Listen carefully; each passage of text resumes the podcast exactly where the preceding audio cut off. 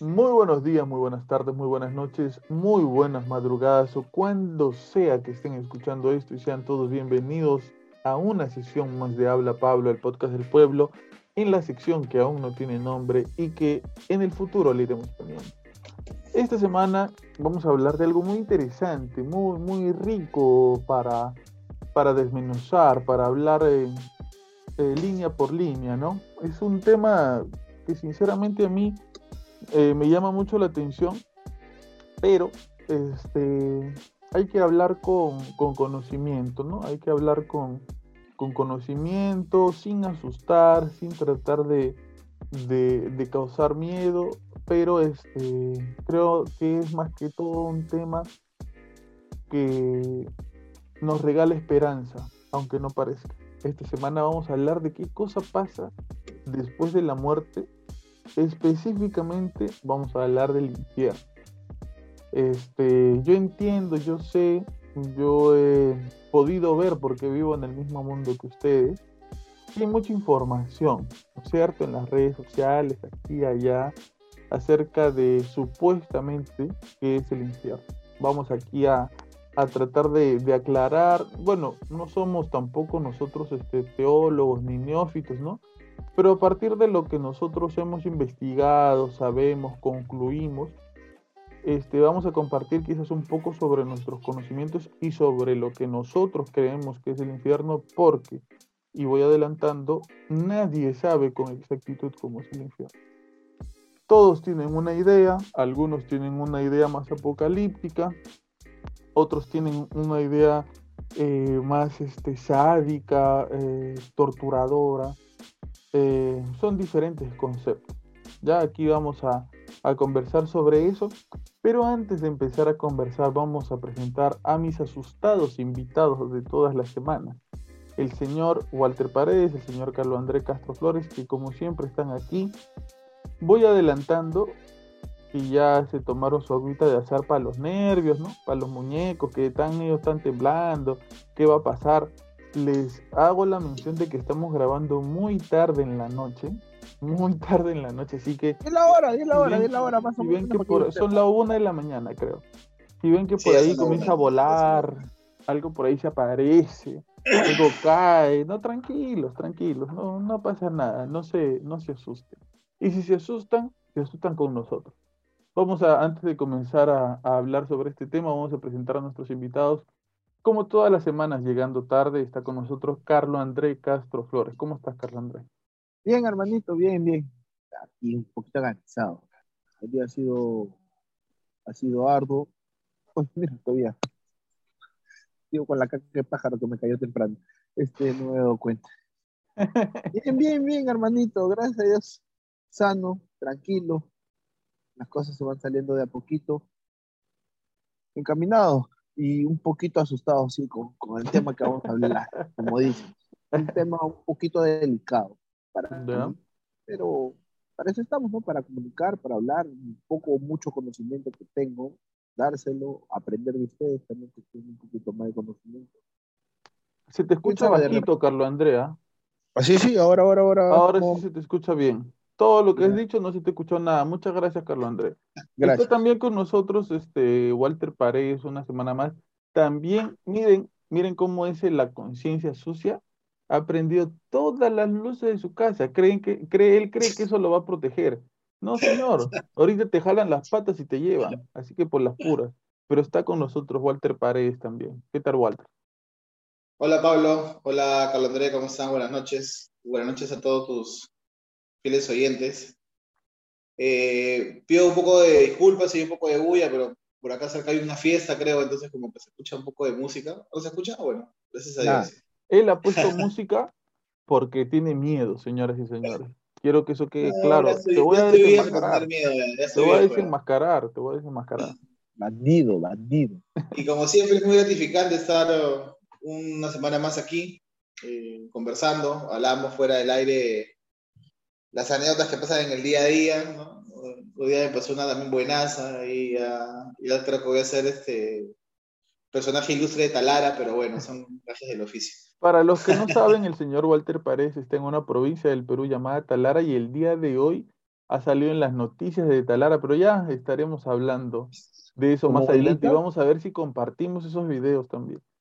Este, de lo que vamos a hablar es qué hay después de la muerte, ¿no? Mucha gente eh, se pregunta qué cosa hay más allá, sobre todo cuando uno se plantea la idea de creer o no creer, ¿no? Porque quizás a muchos de nosotros, muchos de nosotros creemos por tradición, ¿no? Creemos en, en un ser superior por tradición, porque papá y mamá creen y nos han inculcado la religión así, quizás medio a lo paporreta, porque quizás no entendemos de qué va una cosa u otra. Otros de nosotros eh, han aprendido a, amar, a seguir a este ser superior a partir de experiencias como las que hemos tenido nosotros. Y otras personas simplemente no creen. De lo que vamos a hablar hoy es acerca de lo que hay después de la muerte, específicamente del infierno. Eh, porque como les decía en la introducción, mucha gente habla de lo que creen que es el infierno y cómo es y qué hay ahí, etcétera, ¿no? Eh, vamos a ir lanzando un poco nuestros conceptos y después vamos a hablar puntualmente de cada punto para de alguna manera aclarar algún tipo de duda a partir de lo que nosotros creemos y, y sobre todo para, como decía también en un principio, para dar esperanza. Ya van a ver por qué. Eh, Carlos André, un Dígame. concepto, eh, ¿cuál es tu concepto? ¿Qué, qué dirías tú según lo que tú has aprendido hasta ahora que es el infierno? A ver, yo lo mucho poco que sé del infierno es supuestamente el lugar sin la presencia de Dios. ¿Ya? Normalmente a las personas que van allá son las que no obran bien, Ujú. o sea, las que no obran bien, las que han tenido pecados mortales, si no me equivoco, si eso se dice. Eh, los pecados mortales y ello. eh, ah, bueno, a ver, ¿qué, más podría explicar que, que de repente no estoy pasando? Es un lugar feo, tétrico, que en lo personal para mí no, no lo veo tanto así. Y nada, lleno de sufrimientos, lleno de sufrimiento, lástima y, y agonías de perdón, pero en vano, para mí. No, no sé, no sé qué más, no sé qué más podría de- decirte en el momento, de repente, como ya todos los podcasts saben, si me preguntas desde el principio no te digo nada, pero después cuando vamos conversando hablo y hablo y no paro. Ya, ok. No, quería saber tu, tu concepto nada más. Walter, ¿qué es para ti el infierno? Comparto mucho lo que dice Carlos André, ¿no? Yo creo que es el lugar de la ausencia de Dios, ¿no? Es este, así como decimos de que Dios es omnipresente, ¿no? Todopoderoso. Creo que el infierno es el lugar donde, donde no llega la presencia de Dios, eh, no porque Dios no quiera, sino porque el ser humano dentro de la libertad que tiene para escoger lo bueno y malo, decidió o escogió darle la espalda a Dios. Es el concepto que yo eh, eh, manejo o creo, ¿no? De acuerdo a mi experiencia. Y según ustedes, ¿quién se va al infierno? Los que quieren, pues, ¿no? Los que quieren. Es una buena pregunta eso, Pablo. Porque, Sí, sí, sí. Este, creo que todos acá somos seres imperfectos. ¿no? Creo que, que nos cuesta mucho el hecho de, de llegar a un grado de santidad, tal vez, o un grado de iluminación en la que tú digas, no, pues me muero y me voy para arriba, ¿no? Creo que la- el, el, el, el 99.9% de la población mundial está entre que se queda al medio o se va abajo. Entonces, este, por lo menos creo que por ahí va un poco la, Eh, la Eh, figura. Walter, yo justo, o sea, ahorita con lo que acabas de decirte, quiero, te puedo hacer una pregunta, disculpa Pablo, tu papel de entrevistador. No, continúa, me encanta esto. Este, supuestamente dice, van al infierno los que quieren, me dij- dijiste, ¿no? Bueno, es una expresión mía, no digo No, que no, esté no, no, no, no, no, no, no, no, no, está bien, sí te entiendo, o sea, te- te- justo te iba a decir eso. Supuestamente, para mí los que van directo al, al infierno, en lo personal, son los asesinos y violadores. creo que para ellos no, no existiría un perdón. No sé si coinciden conmigo. Ya, pero ojo que yo creo que ahí hay que ampliarlo un poco más porque tú puedes matar a alguien con una pistola, con un arma, Ajá. pero también puedes matar de otras maneras. Y la No, pregunta o sea- es, ¿eso se considera como un asesinato? No, ¿Eres o sea, cómplice de un asesinato? ¿Eres un No. asesino? no, no, o sea, no, poniéndolo al punto de, o sea, matar, matar, tú querer matar. No mataste a una persona de- por un accidente que se te cruzó y lo atropellaste y esas cosas. No.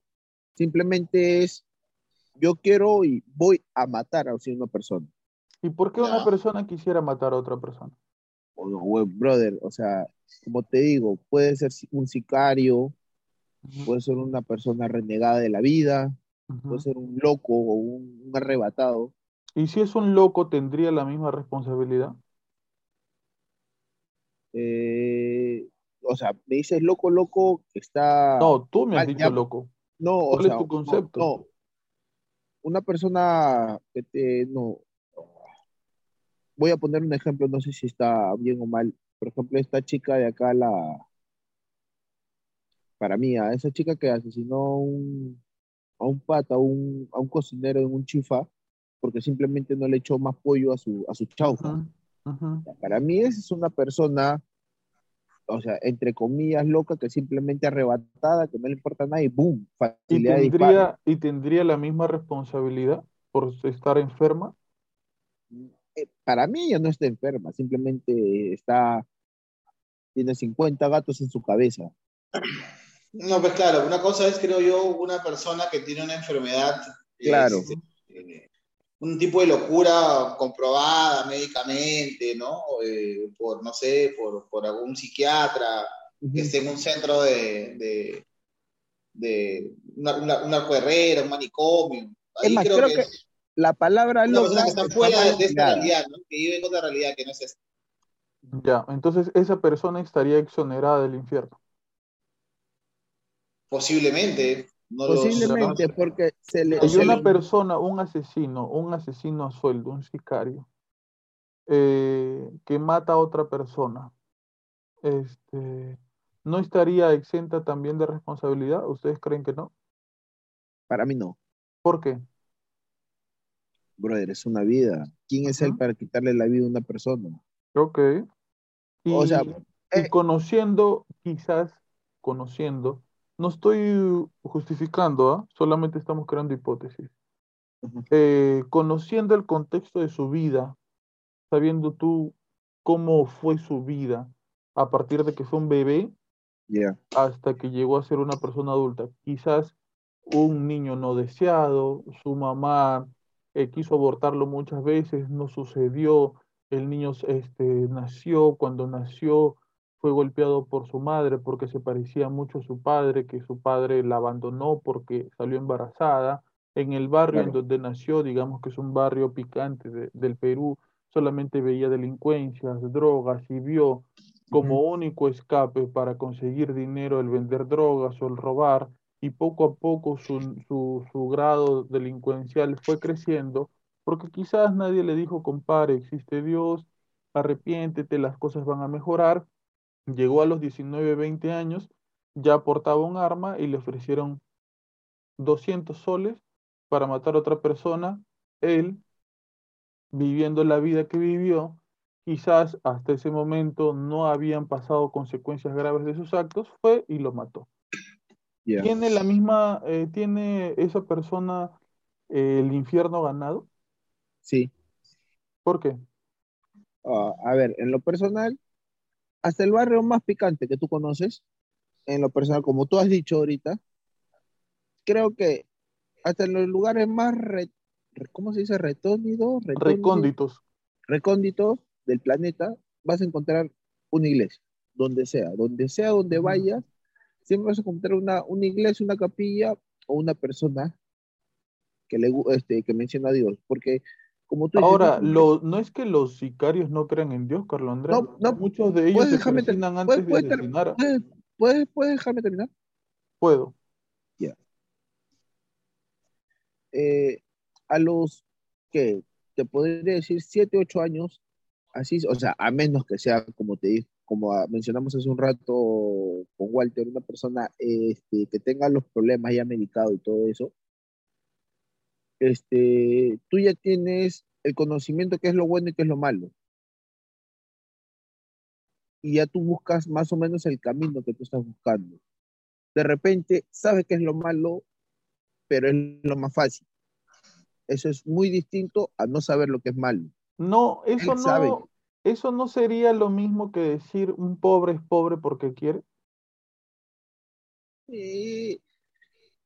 Mm, es que lo que pasa es que ya uno, como tú dices, es pobre es pobre porque quiere. Tú te puedes matar. No, no, no es lo que yo digo. A mí esa afirmación me parece incorrecta. Es, lo que tú estás diciendo ya, pero es que muchas veces, muchas personas son pobres, así tengan las capacidades, o de repente no tienen las capacidades, o, o mejor dicho, trabajan como para salir de la pobreza, pero de repente sus capacidades no le dan para salir como que obtener más dinero, porque como tú dices, pobre es pobre, pero o sea, desgraciadamente una persona puede matarse trabajando toda su vida y le pagan lo mínimo. O, de ahí, está, ahí está el ejemplo de las AFP, ¿no? Que según dicen algunos, este, tendríamos, como dije la vez pasada, que trabajar durante 40 años ganando 9 mil soles mensuales para tener una, una mensualidad del FP cuando seamos viejos de mil soles.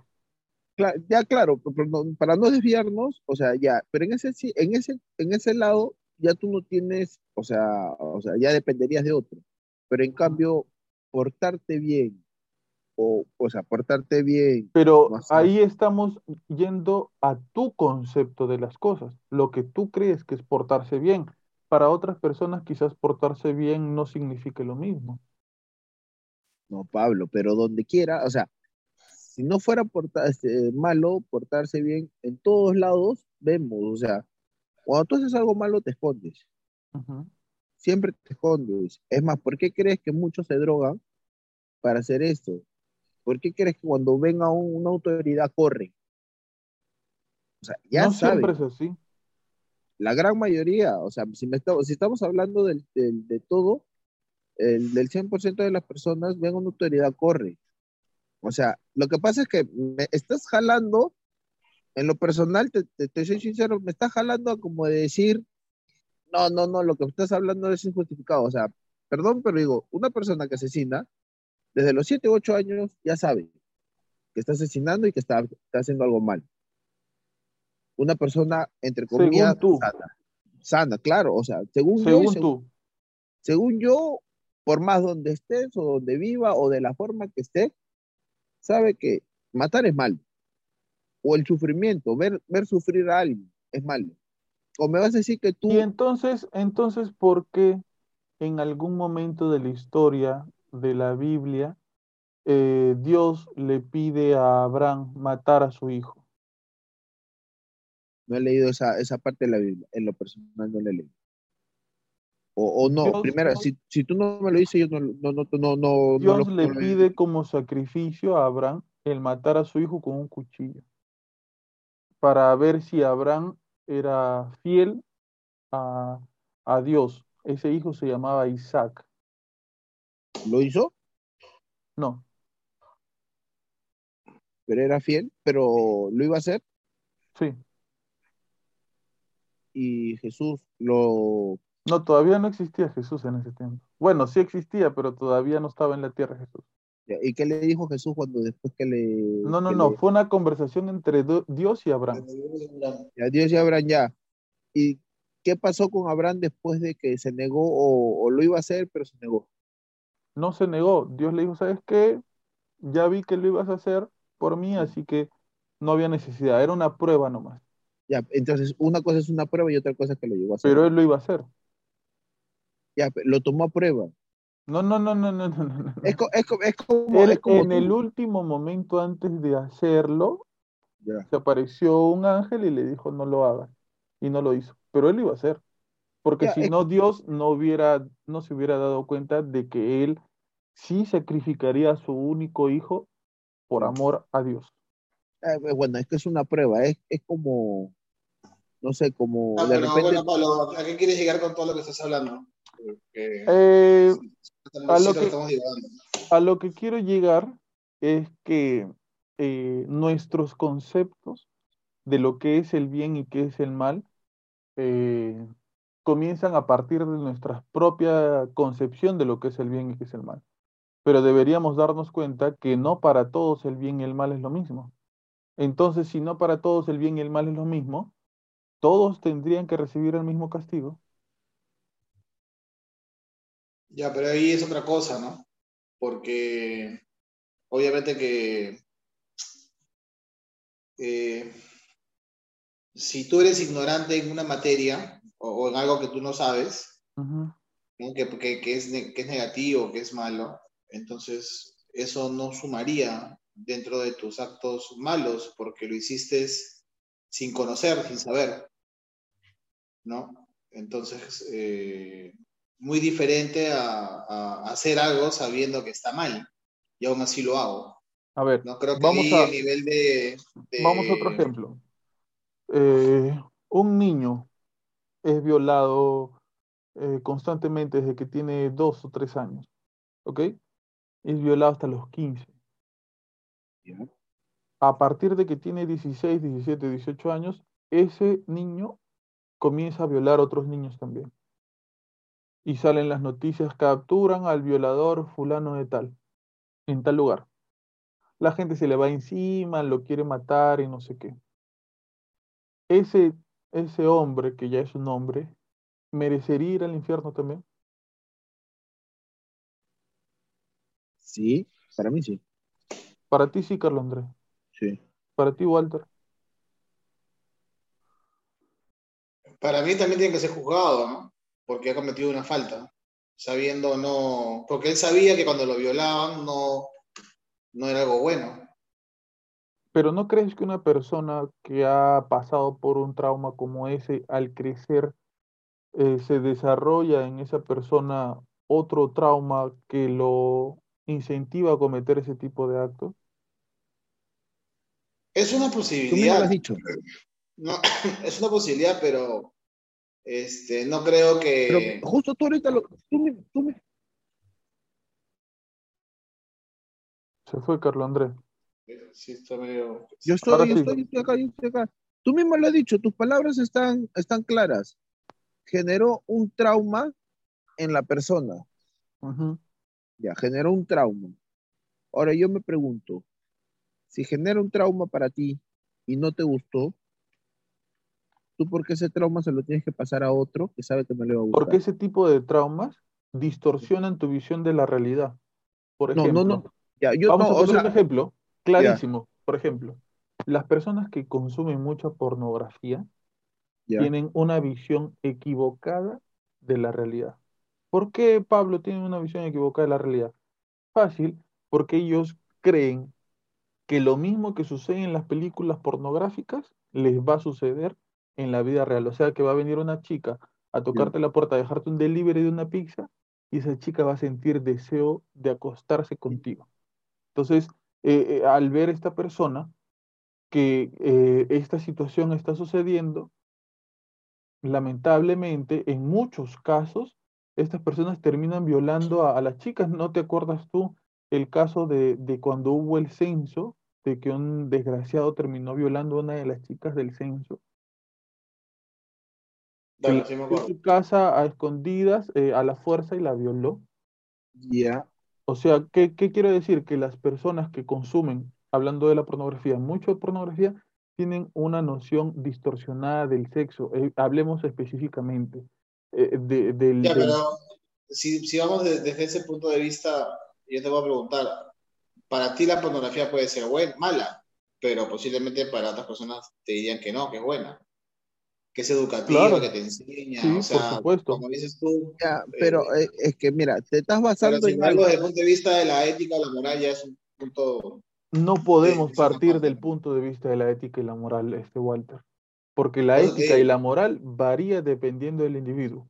Ya, Por ahora eso, no, ya. O, o de repente ya yo te pongo otro ejemplo. Y, y a ver, a ver si es que, si es que me, este, si eres, si, si cuadras conmigo. Viene una persona y te mete un bate de béisbol en la cabeza y te zumba, te zumbó. Te dejó de repente inconsciente media, 20, es unos 5 minutos, te levantaste y te levantaste con un chichón en la cabeza que te dolió, que no que te hacía vomitar, que no te podía hacer comer y todo lo demás. Una experiencia horrible para ti. Ya.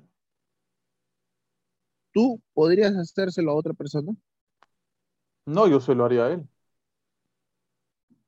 No, no, no, no, no. O sea, no a él. ¿Tú se lo podrías hacer a otra persona? No, yo se lo haría a él. No, te estoy preguntando. No estoy, no estoy preguntando si es que a quién se lo vas a hacer. Ya. ¿Es o sí o no? Tú Te se lo acabo de harías. a- responder no, Ya. coma, se lo haría a él. Es que no estoy preguntando si se lo vas a hacer sea, a él. Quédate te con el no, ¿Se lo entonces, haces? quédate con el no. Ya, apre- aprende a contestar lo que te están preguntando. ¿Se lo harías a otra persona? ¿Se lo harías a otra persona? Yo te dije que no, no se lo haría. Entonces, ¿por qué si una experiencia traumática para Ajá. ti no fue buena, por qué se lo tengo que pasar a otra persona? por la distorsión de la realidad que no existe es en ese es tipo que- de traumas. Es que es tú que- no vas a comparar, Carlos Andrés, un golpe en la cabeza con una violación consecutiva durante años hacia una persona. Es que Pablo es el co- concepto que le, perdón en los personales, el concepto que le quieren poner a las defensas que pasan en, las en esas situaciones. Brother, sí, que le genera un trauma. Brother, un, te genera un trauma, pero ese trauma, ¿qué te conlleva a tú pasárselo a otra persona? Si a ti no Nada, te gustó, ¿por qué claro, no tienes que derecho a hacerlo. persona? Por supuesto que no. O sea, si Lo que no pasa es que si nos, si nos basamos en el punto de vista de la justificación, o sea, lo justifico porque nació sin papás, lo justifico porque fue violado, lo justifico porque nació en un barrio picante, lo justifico porque nunca fue a colegio. Entonces, eh, Son- para mí son justificaciones. Son justificaciones. tocaríamos, dime, Son justificaciones. Claro. o sea, ¿Ya? porque la No. ley, cuando, es que si, si lo vemos desde el punto de vista legal, Pablo, O sea, a la ley le importa un pepino si tú tienes educación primaria, secundaria o si eres un analfabeto eh, y si robaste un banco. ¿me entiendes? O si mataste a alguien. O sea, no, que yo vivo, yo vivo en Chacaría, yo vivo en Comas, ¿no? Entonces, este, la ley es igual, o sea, en el papel, en el papel, ¿no? Es igual para todos, no importa eh, de cómo naciste, dónde viniste o viviste. Perfecto, estoy totalmente de acuerdo. Pero ¿estamos hablando nosotros de lo que dice nuestra Constitución? ¿O estamos hablando de quienes van o podrían ir o no al infierno? No, Es pues aquí estamos hablando de varias cosas en realidad, Es no No. El- No, para- no, Yo les escucha, estoy preguntando a ustedes si e- la, Pero yo te con la personas, dijo que sí. yo les estoy preguntando a ustedes si estas personas sí, o sea, sí, sí que tendrían juzgado que ir igual. al infierno. Es más, con, con mayor razón, con mayor razón debería ir al infierno, Ujú. porque ellos ya saben el dolor que han sentido y se lo están pasando a otra persona. Con justifica, o sea, como te, como tú lo dices, justificación o no,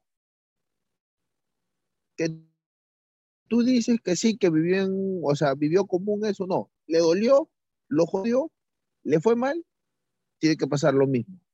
O sea, otra persona, no me voy a quedar con el dolor para mí, se lo tengo que pasar a otro. Peor aún, porque él ya vivió el dolor, ya vivió la angustia, ya vivió el desespero, la traumación de no poder hablar con las personas, de quedarse callado, de temerle a una persona.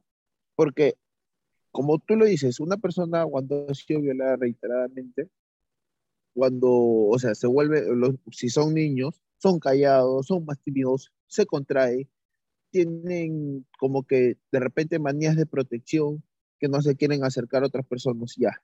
Si eso tú lo has tenido de niño y que de repente has ido creciendo, se te ha ido olvidando un poco, pero siempre te queda ahí. De grande, ¿por qué haces a la otra persona? Si tú sabes todo lo que pasó, todo lo que viviste. Ya te respondí eso. Ya, ¿por qué? ¿Por qué tú pasárselo a otra persona? Ya Eh, te respondí ahí, por qué. O sea, que tú me dijiste que tú, la justificación que tú me estás dando para mí es, ah, perdón que te lo diga Pablo, y con todo cariño, para mí es absurdo y hasta absurdo. Pero, pero ¿por qué? Es que, a ver, yo no estoy poniéndome en la posición de defender a las personas que cometen delitos, ¿ok? No, Yo te estoy preguntando a ti, ¿quiénes para ti van al infierno. Tú me dices, al infierno va fulano, sultano, mengano. Ok, Ya. estos tres van al infierno.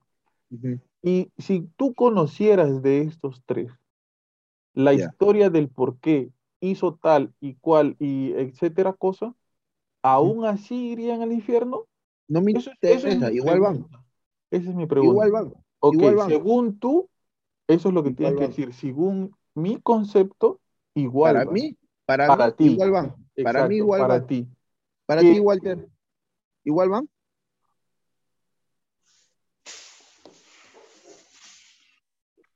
Sí, igual van. Igual van. Es más, Porque uno tiene, bueno, si lo vemos un poquito más a detalle, eh, dependería cómo tú, este, si te llegas a arrepentir, quién sabe, ¿no? De repente en el último minuto de tu vida haces un acto de Mm. contrición perfecto, este, pides Mm, perdón, entonces creo que como que ahí, Ahí viene un detalle poderoso. A Ahí ver, viene un detalle poderoso. El Cuéntame, poderoso. arrepentimiento. claro. El arrepentimiento.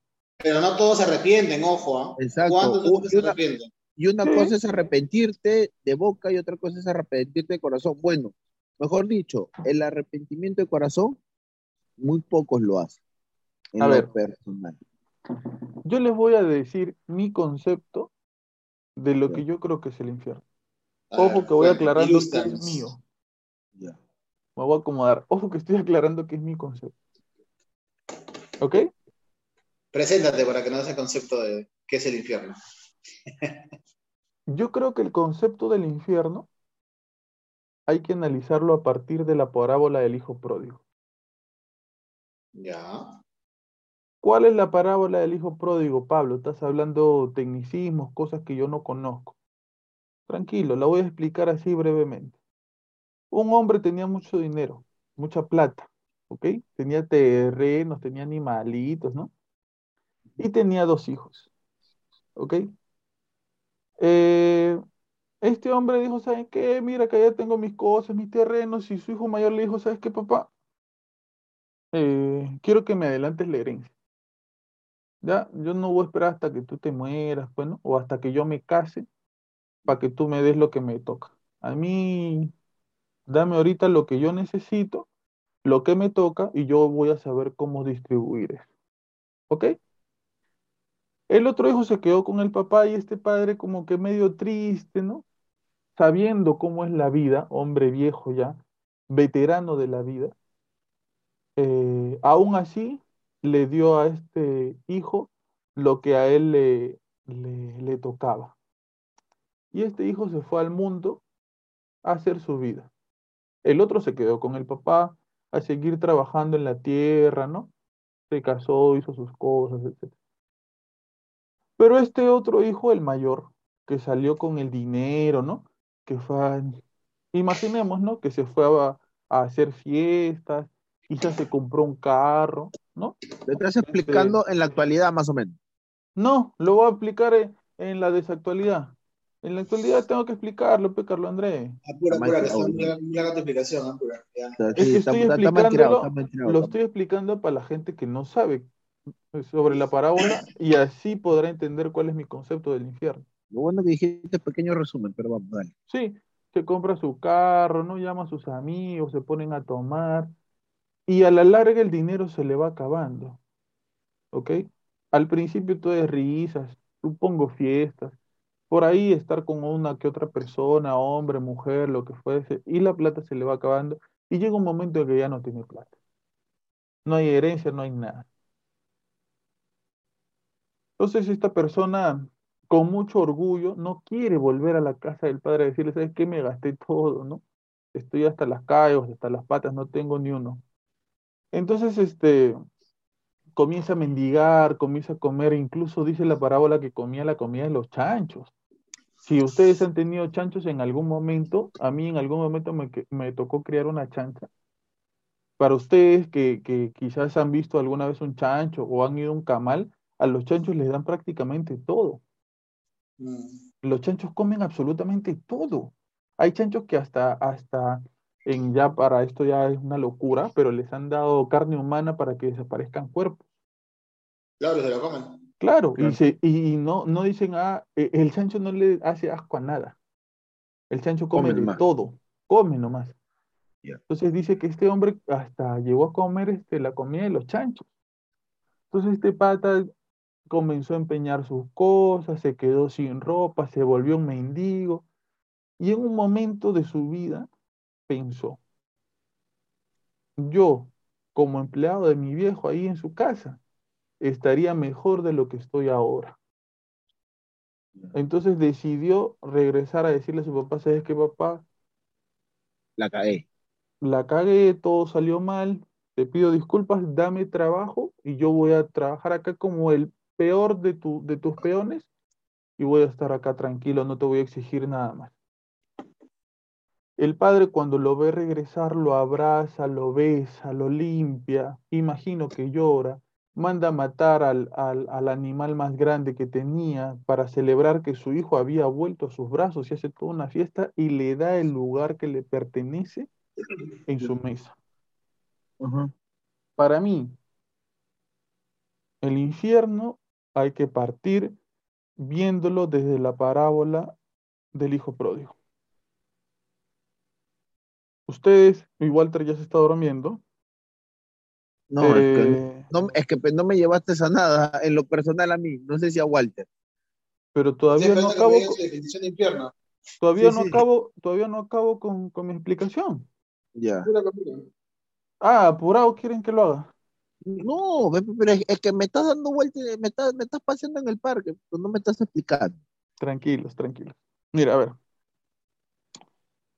Cuando el mal es gravísimo, cuando el mal es muy grave, cuando una persona hace un mal muy grave, la condena de esa persona son las consecuencias de ese mal.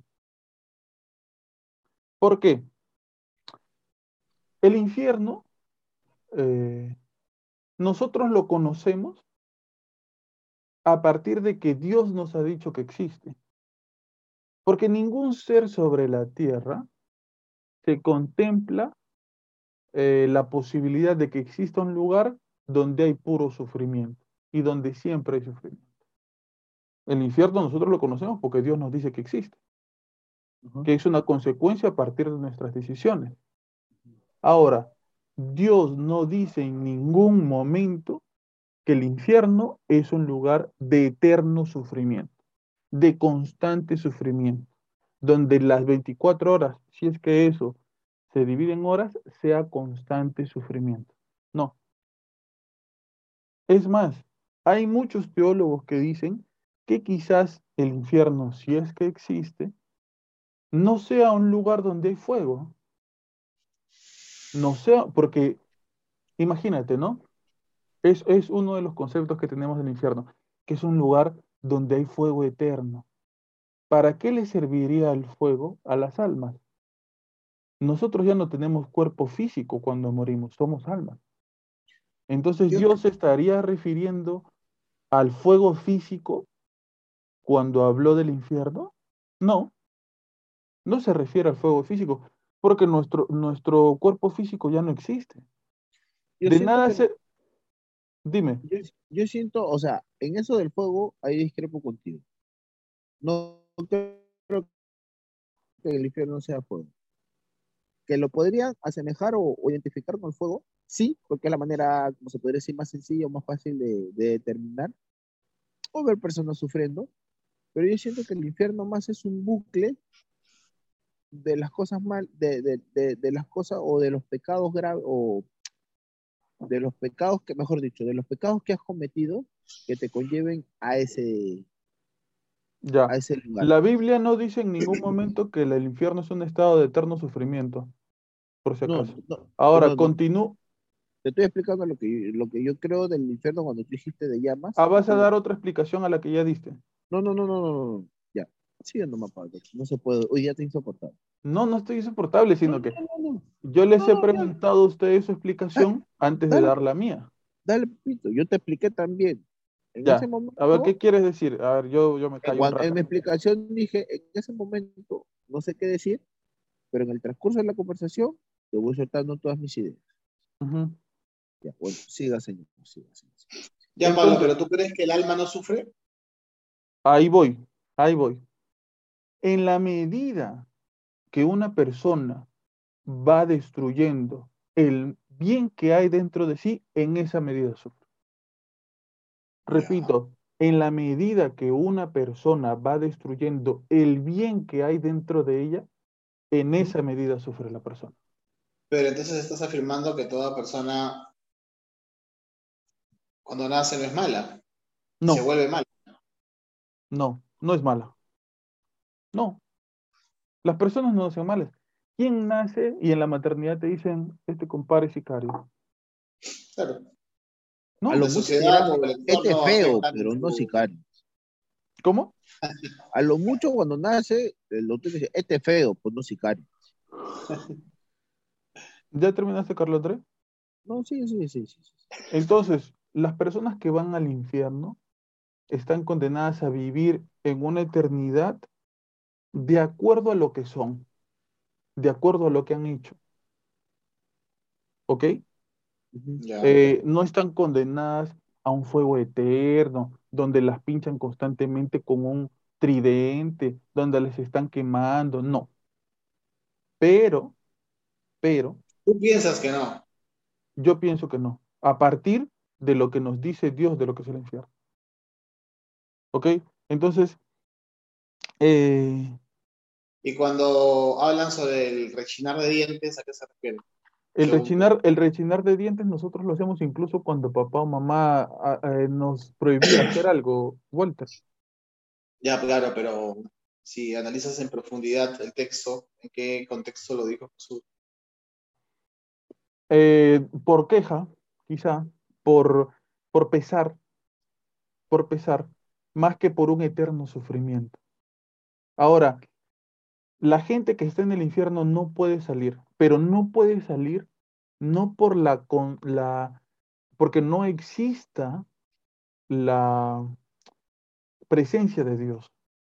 Porque yo no contemplo en el Dios en que yo creo, yo no contemplo la posibilidad de que exista un lugar donde los hijos de Dios estén en un eterno sufrimiento y que no puedan salir bajo ninguna circunstancia de ahí y que Dios los mire cómo están sufriendo. No. Ahora, las personas que están en el infierno no pueden salir de ahí y me gustaría que este concepto quede claro. Las personas que están en el infierno no pueden salir de ahí porque su cárcel son ellos mismos. Ellos Ajá. mismos son su cárcel. Por eso no pueden salir de ahí. Es- Y lo compruebo, y lo compruebo con algo clarísimo. Jesús nos dice claramente, y no, lo- no nos lo explica, un detalle curioso, no nos lo explica, pero nos dice claramente que el único pecado que no se puede perdonar es el pecado contra el Espíritu Santo. ¿Y cuál es el pecado contra el Espíritu Santo? Creer que Dios no nos va a perdonar. Creer que Dios, lo que hicimos, no nos lo va a perdonar. ¿Con esto qué quiero decir? ¿Que nadie va al infierno? No. ¿Sí? Las personas que están negadas, negadas, negadas, más allá de la evangelización de un sacerdote, más allá de un retiro, una jornada, lo que sea, la manera en que se le evangelizó, las personas que están negadas a la misericordia de Dios, esas personas van al infierno. Los ateos Pero- se podría decir que son uno de No, ellos.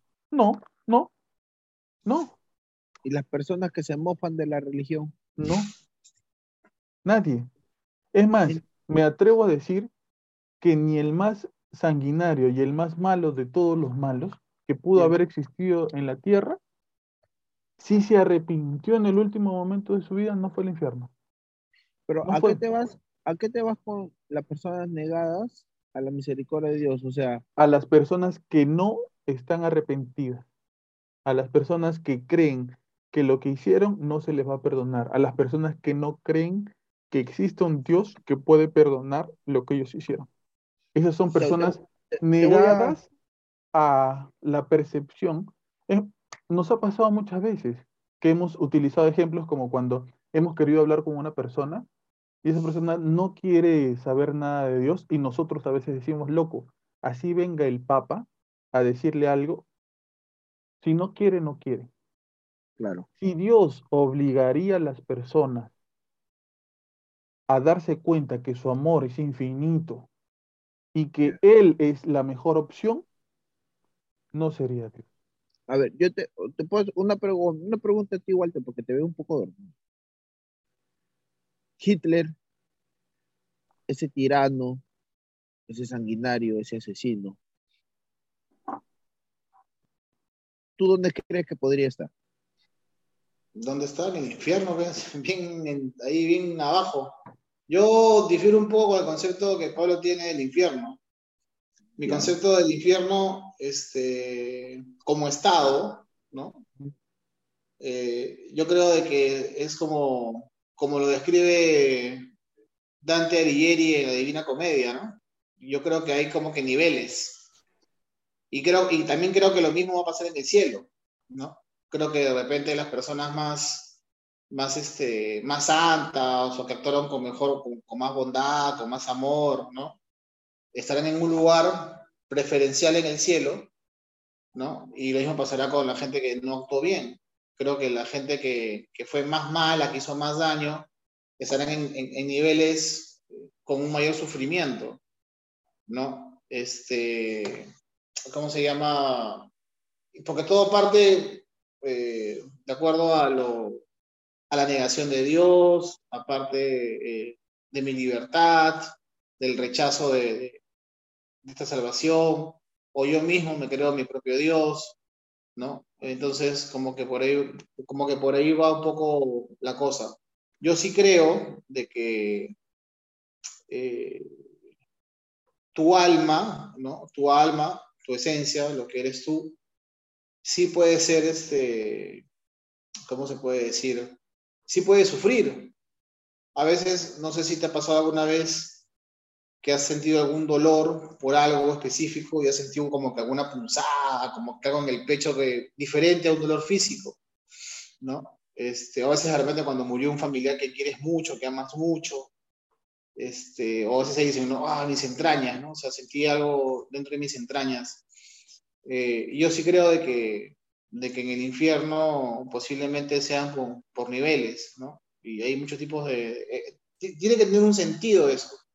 Por algo Dios permite eso. Entonces, eh, porque también creo yo, no sé si me equivoque, no soy un conocedor en la materia, pero para que exista el infierno, Dios tuvo que permitirlo, ¿no? Y según lo que mencionan en el Antiguo Testamento, cuando Lucifer cae del cielo, ¿no? Este, como, un, como, como un rayo, ¿no? Este, fue expulsado del paraíso. ¿A dónde fue? ¿A qué lugar cayó? ¿Dónde queda el infierno? ¿Es un lugar físico? ¿Es un lugar mental? ¿Es un lugar que queda en otra galaxia, en otra dimensión? Como que por ahí también sería un tema de, de poder conversar y, y discutir, ¿no? Una vez yo eh. escuché una persona, yo una vez escuché una persona que me dijo que Lucifer fue erradicado y lo, lo desterró como que lo bajó, ¿no? Lo descendió. Y yo siento que muchas veces, o sea, y la persona me dijo, ¿y dónde crees que lo mandó? ¿Al infierno? Yo creo que la tierra actualmente es el infierno, me dice. Porque la tierra se nota que hay tanto mal, tanta maldad. Es más, estamos viviendo desgraciadamente en un mundo donde al tener más maldad, muchas veces como que progresas un poco más. Yo creo que estamos, o sea, se podría, la persona me dijo, yo siento que estamos viviendo en el, en el infierno ahorita y es la prueba mayor para ver si regresamos donde siempre hemos tenido que estar o simplemente padecer siempre en este lado. Que hay bien, para su, lógica era, mueres y como no te arrepentiste, para poder ir en ese camino, regresas y sigues en el, eh, eh, dando vueltas en este, como que renaciendo y renaciendo hasta que llega, llega un momento que tu alma dice gracias o perdón y ya pasas a, al otro lado, a donde deberías estar. Bueno, esas dos son percepciones, una de un escritor que fumaba opio para escribir sus novelas y la otra de un amigo de Carlo Andrés. Yo estoy hablando desde el punto de vista de lo que nos explica Dios que es el infierno, porque si no, yo me pondría a hablar de los conceptos como se comparte y es muy, muy fácil eh, de percibir el infierno como un estado eh, catastrófico lleno de demonios que nos están quemando y chamuscando la piel constantemente. Pablo, perdón. yo- lo concepto que- Yo- Pablo, no, no, no, no, no, concepto no, no, no, mío. Pablo, lo que tú me has dicho, a ver, No, lo no, que tú me has eso de que cada uno tiene su concepto del infierno es equivocado. a Pablo, Porque disculpa, entonces, según ese concepto, yo tengo mi concepto del cielo el y si concepto yo agarro y como huevo todos los días, yo me voy al cielo. Porque es mi Ya. concepto. Pablo, Nosotros no podemos partir de nuestros Ya. propios conceptos. Pablo, tú hay el cosas, de tu Pero de déjame, lo- déjame dar mi no, explicación. no, tu No, concepto ¿cómo que de no, dónde- no, no? Déjame dar mi explicación. Porque Tu yo concepto- cuando tú das tu explicación, yo me quedo en silencio. no, pero tu concepto de dónde lo has sacado. Esa es la pregunta que me vas a hacer. Sí, no, te pregunto, tu concepto de dónde lo has sacado. De la Biblia, obviamente. Ya, yo una vez hablé con un testigo de Jehová, que es la misma Biblia, ¿no? O es diferente Biblia. No, no es la misma Biblia, pero bueno. Pero por ¿Ah? favor, eh, Carlos André, ¿cómo me vas a decir que la Biblia de los testigos de Jehová es la misma Biblia que la católica? Te pregunto, no, te estoy preguntando. No, ¿la es que, misma es que me estás, me estás callando porque Ya. me quieres decir algo, yo me quedo callado por educación y ahora me dices que la- los testigos de Jehová. No seas soberbio, Pablo, por favor. Escúchalo con lo que quiere decir. Disculpa. No, no eh, soy yo soberbio, te- pero su tengo- pregunta viene a te- partir de... eso te vas a ir al infierno, pero la misma le pasó No, a los pero es- soberbio, pe. Por ser soberbio fue expulsado del paraíso, ahí está. Ah, está. yo, te- yo tengo entendido que es la misma Biblia para todos, que es diferente interpretación dependiendo de las Ah, cabezas de la Biblia. La Biblia de los de Jehová tiene muchos errores de traducción. Muchos. O sea, es la Biblia más, no sé si decir fraudulenta, ¿no? Pero no es la más fiel a lo, a lo que se escribió en sus originales. Ah, Porque ellos siempre buscan su conveniencia. Pero bueno, cierra la idea, Carlos ¿qué pasó? No, no, bueno, ya, bueno. Cuando hablé con un testigo de Jehová y le expliqué que también tuvimos una ellos dijeron que solo hay el reino de los cielos, pero no existía el infierno. Que no existía el Claro. infierno, simplemente la nada. Que tú morías y no había nada. Ya Que no mira. existías era un lugar oscuro. Listo, ahora sí puedes seguir. Por eso te, te- por eso te interrumpí, porque dijiste que era un amigo mío y de un escritor que fumaba opio de, de Walter, y, y por eso te pregunté, ¿tu concepto lo sacas de la Biblia? La otra persona que me ha hablado y me ha explicado su concepto de, la, de otra Biblia, mi ignorancia mía pensando que era la misma Biblia para las otras personas, te dije, tú es tu concepto de que tú has leído la Biblia y para ti tú has tenido ese concepto porque tú has leído la Biblia. Es tu manera de interpretarlo, es tu manera de, de pensarlo. Otra persona que lo lee puede entender otra cosa y es su concepto y también se puede basar como tú en la misma Biblia y puede decir, pues yo también lo leí de ahí y yo entendí esta cosa, pues tú entendiste otra cosa. No todas las personas entienden lo mismo de una lectura.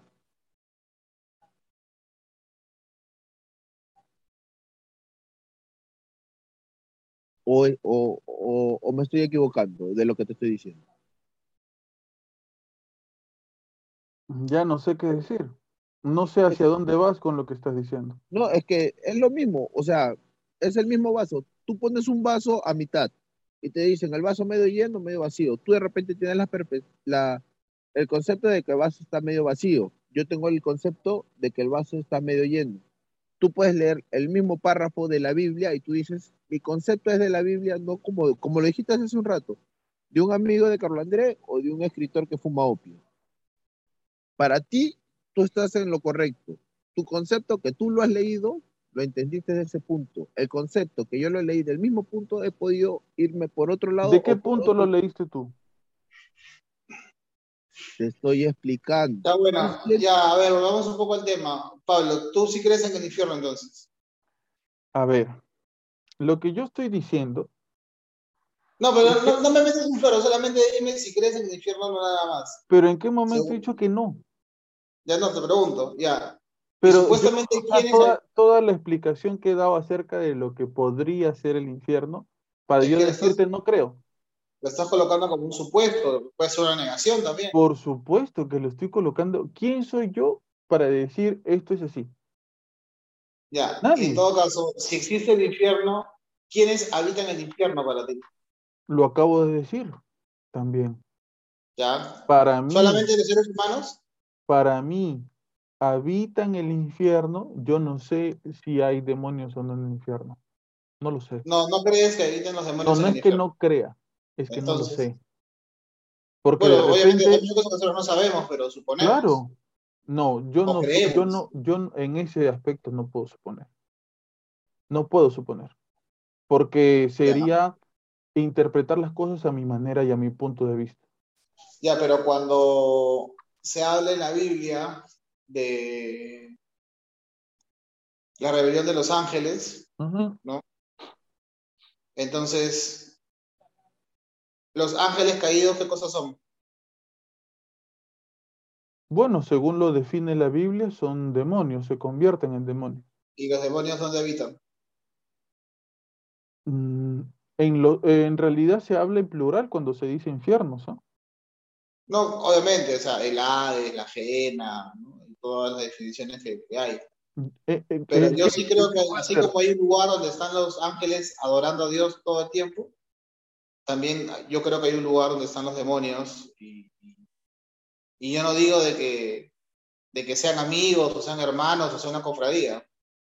¿no? Mira, no lo sé, seguramente. Lo que yo estoy tratando de definir es qué sucede con las personas después que mueren. Eso a partir de lo que dice la Biblia, de lo que dice la teología y de lo que dicen personas que saben muchísimo más de lo que eh, cualquiera de nosotros sabe, definen. Esos son conceptos básicos de su definición. Ellos no dicen, no dicen que existen varios infiernos, que existen grados, no dicen que no existe, bueno, algunos sí dicen que no existe, pero parten, el punto de partida es que es un lugar eh, eh, no, no donde te guía Dios para ir, no es una, es una, es una autocondenación. O sea, no, no es este, eh, tú no haces lo que yo quiero, te vas para allá. Yo separo mi gente. No. Es más, algunos dicen que ni siquiera se trata de un juicio. Ni siquiera se trata de un juicio cuando nosotros creemos que en algún momento vamos a ser sometidos a un juicio, ¿no es cierto? Y que van a ver todas las cosas buenas y todas las cosas malas que hicimos y, y que eso será a partir de eso vendrá nuestra condenación. Algunos dicen que ni siquiera se trata de eso, que la cárcel en donde están encerradas las personas que van al infierno son ellos mismos. Y esa creencia ese concepto que tienen, esa definición que tienen de que lo que han hecho este, es imperdonable o que no hay un Dios que perdone lo que han hecho, eso es lo que las mantiene encerradas en eterno sufrimiento. Es eso. Ese es el infierno para eh, dentro de estos conceptos. Yo no podría decir, ah, mira, en el infierno hay 70 demonios, 40 eh, para demonios y, no sé cuánto, por ahí en la esquina vive fulano, sultano y hay casas para todos. No, porque no lo sabemos. No hay historia como para saber eso. Yo estoy diciendo que sí existe, pero quizás no es lo que nosotros creemos que ¿Ok? Que se trata más de una cárcel personal, en donde quizás no todo el tiempo la gente esté sufriendo, sino que simplemente estén ahí pasando el rato, no divirtiéndose, no siendo felices, no jugando, sino que lamentablemente, no sé, conversando, dándose cuenta, dándose cuenta que están en un lugar del cual no pueden salir y no pueden salir por ellos mismos. La llave la tienen ellos mismos. Y lo más probable es que nunca se den cuenta. Porque para que una persona llegue a ese punto de pecado mortal y, y condenación, comienza con pecados pequeños que se van acumulando.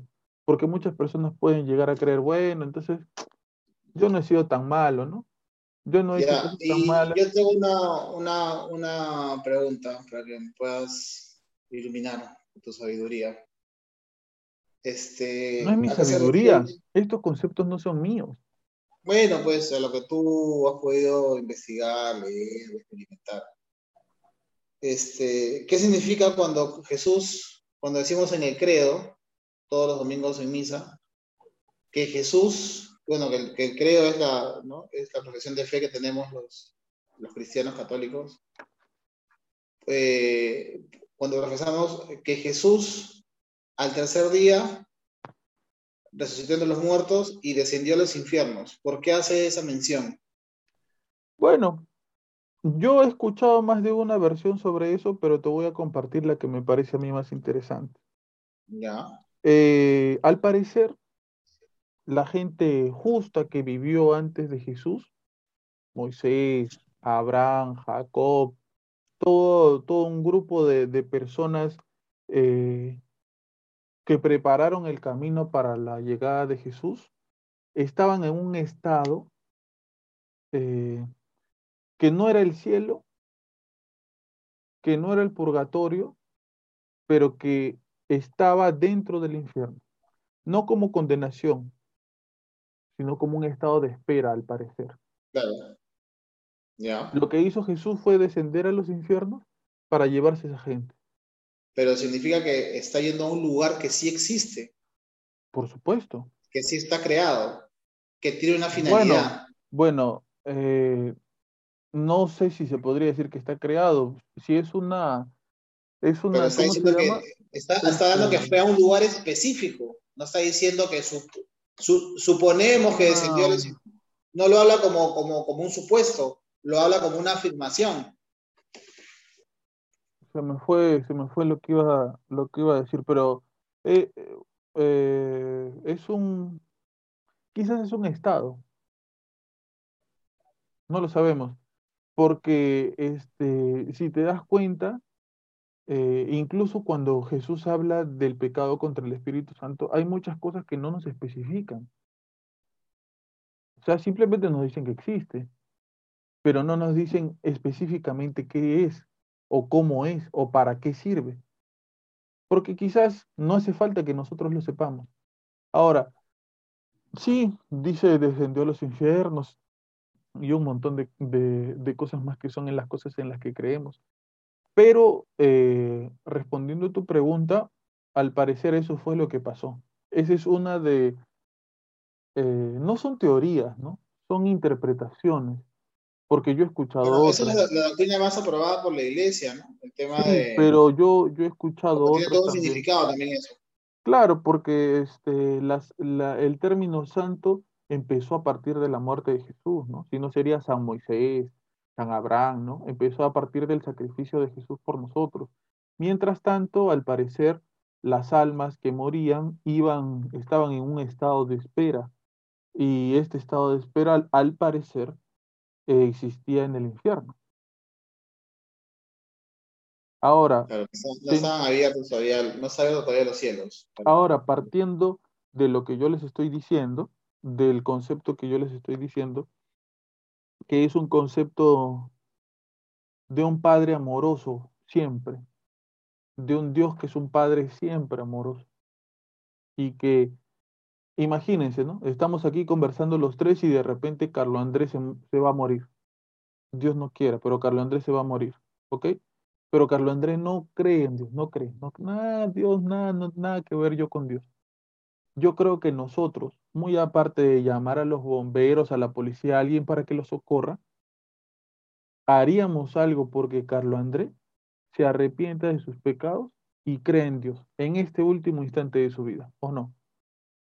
Nosotros que creemos, yo creo que haríamos cualquier cosa en estos momentos para decirle a Carlos Andrés, Carlos Andrés, Dios existe, hermano. Arrepiéntete, arrepiéntete de tus pecados en este momento que quizás es tu último momento de vida, ¿no? Quizás e- en este momento te puedes arrepentir y Carlos Andrés se arrepiente. Imagínate nosotros, siendo malas personas, haríamos algo así. ¿Qué no haría Dios por Carlos Andrés? Si es que, poniéndonos en el, en el supuesto que Carlos Andrés no crea y Carlos Andrés es malo, es el más malo de todos. ¿Qué no haría Dios por Carlos Andrés? Ah, que me llamo Pablo. Algo así. Ah, ya. ¿Qué no haría Dios por Carlos Andrés? ¿No buscaría todos los medios posibles para salvarlo también? ¿Y por qué digo entonces que el infierno hay que tomarlo como la parábola del hijo pródigo? Porque no es Dios acaso aquel padre amoroso que está esperando a ese hijo que se fue a hacer lo que quería con el dinero y que lo espera constantemente con los brazos abiertos a que regrese para volver a aceptarlo como su hijo? Es lo mismo. Pero, pero es que eso también te conlleva a decir, me porto mal todo el tiempo y simplemente lo único que me queda es después pedir perdón para seguir adelante. Pedir perdón no es arrepentirse, Carlos Andrés. No, no, eh, te, te- te lo estoy generalizando. No, es que son dos conceptos Ya distintos. bueno, o ya bueno, me porto de lo peor toda mi, toda, toda mi vida y al final, cuando sé que estoy en, mi- en mis últimos momentos, simplemente me arrepiento y, y listo. Si, si no ha sido siempre tu propósito de vida portarte mal para arrepentirte en el último momento, quizás te vayas al cielo. Pero si no, sería como tentar a Dios, ¿no? Es Sí, como claro, decir, pero- ¿sabes qué? Me subo a- al último piso del Sheraton y de acá me voy a tirar porque yo sé que, que Dios me va a salvar, ¿no? Ya. Sería lo mismo. Sería tentar a- ejemplo, a Dios. El, el suicidio, ¿tú lo ves una persona que se suicida, que se va al infierno o al cielo? No es como yo lo veo, Carlos Andrés. No, o te estoy preguntando, tú, o sea, o, o tú cómo lo ves. Pues, repito, es que no es como yo quiera que sean las cosas, porque si fuera así, hermano, yo quizás tendría los mismos conceptos que tienes tú sobre los asesinos, violadores y lo que sea. Yo estoy partiendo del concepto del que hablan teólogos, sacerdotes y gente que conoce de esto mucho más que nosotros. Y el concepto sería que si un suicida en el último instante de su vida se arrepiente, en el último aliento de su vida se arrepiente, se va al cielo. Yo no creo que se vea directamente el cielo, Pablo. No, bueno, si no te si, va- si se va al, si se va al, ¿cómo se llama? Al, al purgatorio, Purgatorio. se va al cielo. Si estás en el purgatorio, te vas al cielo. Del purgatorio no te vas al infierno. No, claro. Bueno, pero tienes que, tienes que purgar una, una- Bueno, una- una tendrás pena. que purgar 80 mil millones de años, pero te vas al cielo.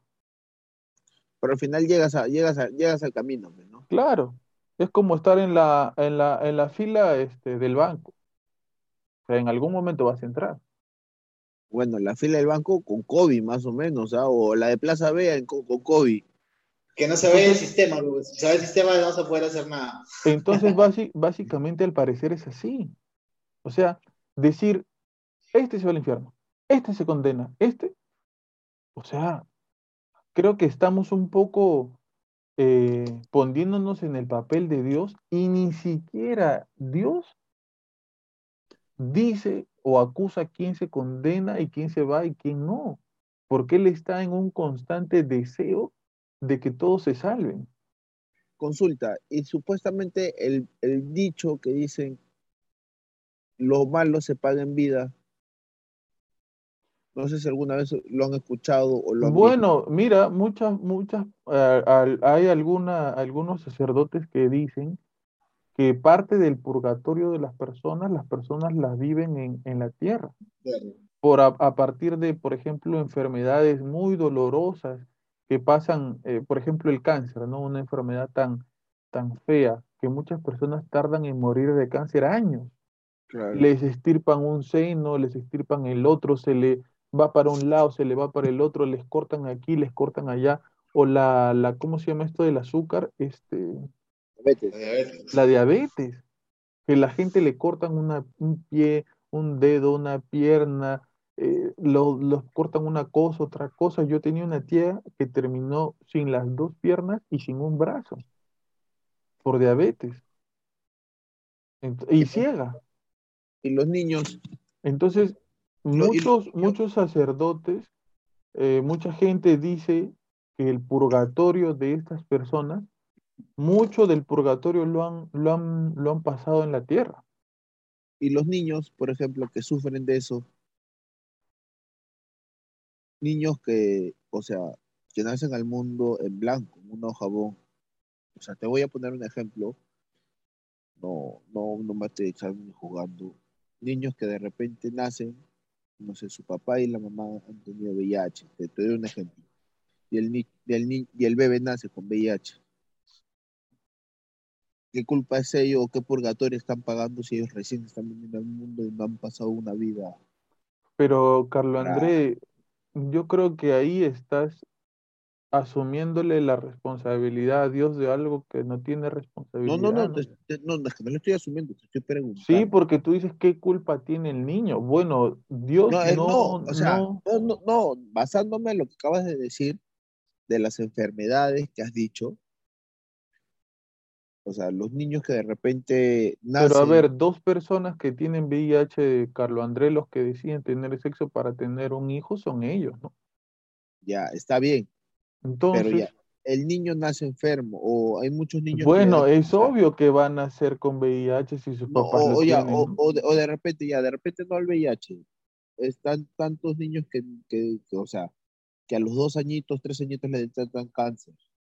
que Mm. supuestamente, como lo acabas de mencionar hace un ratito, el, este, personas, enfermedades que te deterioran, un niño de 3, 4 años con cáncer que se somete a operaciones, Ujú, 5, 4, 5, 6, 7 años, que a los 15 Ujú. años recién su, su, ya su cuerpito no, ya no aguantó más y colapsan, mueren. ujú. Ellos pagaron o, su, su purgatorio, se podrá decir, antes. Bueno, O- ahí tú, tú me estarías pidiendo que responda a una de las tantas interrogantes irrespondibles en, en el universo de, de los creyentes, que es por qué si Dios existe, permite que sucedan cosas malas en el mundo. Eso ni el Papa lo pudo responder, Carlos Andrés. Ni siquiera el Papa Francisco, cuando le hicieron la pregunta, lo pudo responder. Solamente nosotros llegamos a posibles conclusiones, posibles conclusiones, pero eh, la verdadera, la verdadera respuesta de eso no, no la tenemos. No la tenemos. O sea, eh, ¿por qué suceden tantas cosas malas en el mundo y, y Dios no hace nada? De repente sí está haciendo algo. O de repente está permitiendo que ocurran cosas para un bien mayor a la larga. De repente un niño nace, no sé, con una deficiencia cerebral o con algún tipo de retraso y muchas familias pueden pensar que es la peor de sus desgracias, pero puede ser una oportunidad para unir a su familia. Y no lo sabemos. Y, O- y quizás en un en lo principio personal, o fue puede una- ser una, una, una purga, o sea, un purgatorio doble, o sea, doble. Quién sabe, de repente es- tus pecados de repente no, has- no han llegado a ser mortales como para irte al infierno, pero para purgarlos o, o limpiarlo, no te bastó con una vida. Y te condenó a una segunda vida a, a terminar de purgarte. Bueno, eso sería creer en la reencarnación, ¿no? Y nosotros no creemos en la reencarnación. Bueno, o sea, es una suposición también, te estoy diciendo. Tú, Pablo, no creerás, pero Carandela realmente sí creerá en la encarnación. Es que ahí caemos en el relativismo de la creencia, pues hermano. En el relativismo, o sea, yo creo en lo que a mí me da la gana o en lo que a mí me conviene creer. ¿Ves? Por eso yo digo que yo no Como hablo, eso es lo por eso que, conviene.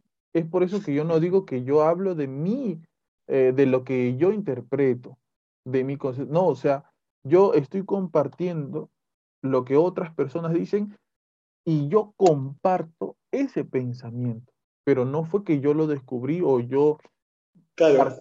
salió de, de mi sabiduría, mi inteligencia, ¿no? Yo sí comparto esta manera de pensar de estas personas, pero yo no puedo afirmar ni negar la existencia o no existencia de cosas. Simplemente damos un punto de vista, como lo han dado ustedes dos, de lo que nosotros creemos que puede ser. Pero no, no tenemos un concepto básico, único, dogmático de lo que es. No se puede. Pero lo que sí no es, lo que sí no es, es lo que no, nos comparten constantemente en las redes sociales o, en los medios de comunicación. O sea, eh, mucha gente dice, ¿no? Eh, ¿Por qué la gente que, que tiene mucho pecado se le ve tan feliz? ¿No? ¿Por qué la gente que hace tantas cosas malas se le ve tan bien? Con dinero, con, con eh, eh, salud, disfrutando supuestamente de la vida. ¿Por qué creen ustedes? Discrepo mucho contigo. ¿ah? En ese sentido, mucha gente que hace daño, para mí, así podrá tener riquezas, todo, no es feliz. Para mí, para lo mucho poco que puedo apreciar, observar o, o distinguir, yo siento que las personas que hacen daño para llegar a, tener un, logro, no es feliz. Te pongo un ejemplo. Hay muchas personas que, crecen, o sea, en la vida, o sea, te estoy dando un, ejemplo, ¿ah? en la vida pisoteando, chancando, maltratando a las personas y suben y escalan y tienen como que un estatus. De repente llega su familia, está tranquila, todo, pero no es feliz con ella misma. Se está cuidando de la espalda. O sea, si te hablo en el punto que creció chueca, o de repente en el tema laboral, o sea, te estoy poniendo un punto, en el tema laboral es una persona, ¿cómo se podría decir? En términos mejor, lo, lo digo en general, que es una persona negrera, abusiva, este, llega, explotador, es un explotador. Es un explotador, tiene un estatus alto. Pero en su casa prácticamente ni sus hijos ni su mujer lo respeta. Yo siento que no, no, no para mí no es feliz. En lo personal. Y para ti, Walter, ¿por qué crees que las personas que quizá hacen cosas malas, al parecer les va bien?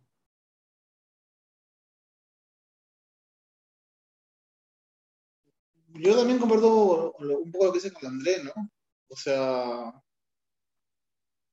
son apariencias. Al final, ¿cómo se dice el refrán? Este, por afuera flores y por dentro ah. temblores. Un, un concepto que habla acerca de la razón para que esto exista es que eh, las personas que hacen mal y hacen daño les va bien aparentemente y tienen riquezas y tienen todo, etcétera.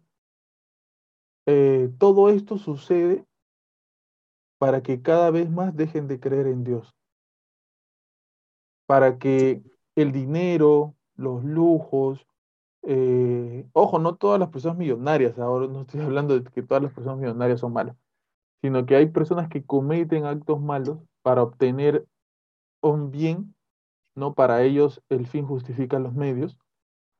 Y este, se llenan de riquezas y etcétera. Eh, estas personas, sucede esto para que estas personas dejen de creer en Dios. Y aquí esto va de la mano con mi explicación del infierno. ¿Por qué? Porque lo que las personas que están en el infierno, al parecer, o que están en una condición de infierno, eh, lo que le sucede a estas personas, lo que las hace sufrir con constancia, es la culpa que sienten de su pecado. Tenemos ejemplos clarísimos. Eh, Ustedes se acuerdan de la masacre de Columbine.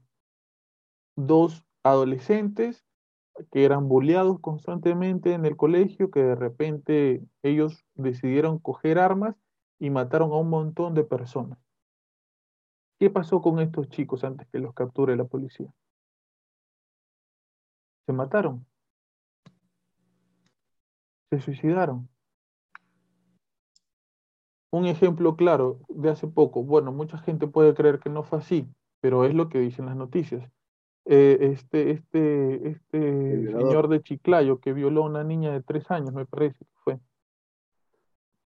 ¿Qué pasó con, con este señor en, en la cárcel? Dicen que se mató, que se suicidó. Lo más probable, quizás lo mataron. Pero ustedes imaginan la culpa que debe haber sentido ese, ese sujeto. En ese caso, yo siento que él no lo mataron, para mí. Él optó en la manera fácil porque sabía que no iba a aguantar el sufrimiento que le iban a hacer, lo iban a hacer pasar. Pero, claro, es cierto. Pero a, lo que voy es que eh, ese es el sufrimiento que al parecer se afronta en el infierno, la culpa, la consecuencia de tus actos. Por eso decía hace un momento que la gente no puede salir de ahí porque la prisión son ellos mismos. O sea, en ese, para, para mí, ¿ah? para mí, o sea, no sé, no sé si, o sea, te lo explico a ver si es que te entendí. Eso de lo que pasó con la persona del señor en Chiclayo, que se terminó ahorcando y todo lo demás, más que culpa, yo siento que fue cobardía. Cobardía, ¿por qué? Porque él en la cárcel, por lo de repente, lo, lo mucho poco que dije, no he estado preso nunca y no tengo amigos que lo hayan estado. Pero más o menos por lo que entiendo, por lo que muchas personas hablan, y hay hasta series, el, sufrimiento que, que te hacen pasar, porque si te dicen que te tratan como chancho en la cárcel cuando eres violador, es ser bueno, porque te tratan hasta peor. Eh, él dijo, yo no estoy para aguantar eso, y se suicidó. Optó de la manera, ¿por qué no? ¿Cuánto ha durado? Ni un mes. Ni un mes ha durado y simplemente se suicidó. Y eso, que el mes que hago, o sea, y el mes que estoy hablando que estaba en una carceleta, en prevención, todavía como que validando el juicio, abogando con abogados, no, no llegó a estar preso, preso, se podría decir, ya viviendo en lo que es la cárcel. O sea, es un cobarde que, o sea, hizo, o sea, cometió un acto porque creo que para cada acción hay una reacción se podría decir, o, una factura, o mejor dicho, por cada acto siempre tienes una factura que pagar. Una consecuencia. Una consecuencia, ahí está, o sea, me, buscaste la palabra mejor. Las consecuencias que él tenía que pagar en vida, no la, o sea, no la pagó porque él no quiso, porque él ya sabía todo lo que se le venía. Hay una, ya, ya me estoy yendo mucho pero, o sea, de todo lo que le iba a pasar, de todo, o sea, por las noticias de todo lo que se ve. no sé si ustedes se acuerdan o, se, les, viene a la cabeza hace muchos años, yo era, estaba en el colegio, me acuerdo, que por el noticiero pasó que un violador entró a la cárcel y a las dos semanas, tres semanas que ingresó a la cárcel, lo sacaron al, al, violador, lo llevaron de emergencia porque lo violaron tantas veces que le pudieron y hasta le introducieron una botella de Coca-Cola de 3 litros por el, por el año. O sea, y te estoy hablando de una persona que, que violó y no fue tan mediático como fue este, y lo peor que, o sea, fue una niña de tres años, o sea, o la tortura que le hizo pasar esa niña de tres años, que ya lo sabían todo lo que le iba a pasar, o sea, que eso era lo mínimo que le iba a pasar, creo yo. Esa persona simplemente no aguantó y prefirió suicidarse. Porque estoy más que seguro que si hubieran sabido que él se iba a suicidar, no lo dejan que, no lo dejan que se mate. Bueno, yo creo que es una opción para la gente que está en la cárcel, ¿no? O sea, y sobre todo cuando has cometido crímenes tan, tan atroces que quizás si dejamos el concepto de Dios de lado, para todos nosotros es condenable y desearíamos que eso sea lo peor para estas personas. Pero nosotros no somos los que condenamos. Nosotros no somos lo- lo- los, los fiscales dentro de ese juicio. O sea, a nosotros algo nos puede parecer atroz, sí, pero yo creo que, no sé, es que esto es difícil, ¿no? Porque hay muchos conceptos y muchas ideas sobre esto, sobre lo que está bien y lo que está mal. Y, y creo que para muchas personas el infierno termina siendo su último bastión de justicia por algo que, que personas malas han hecho. Pero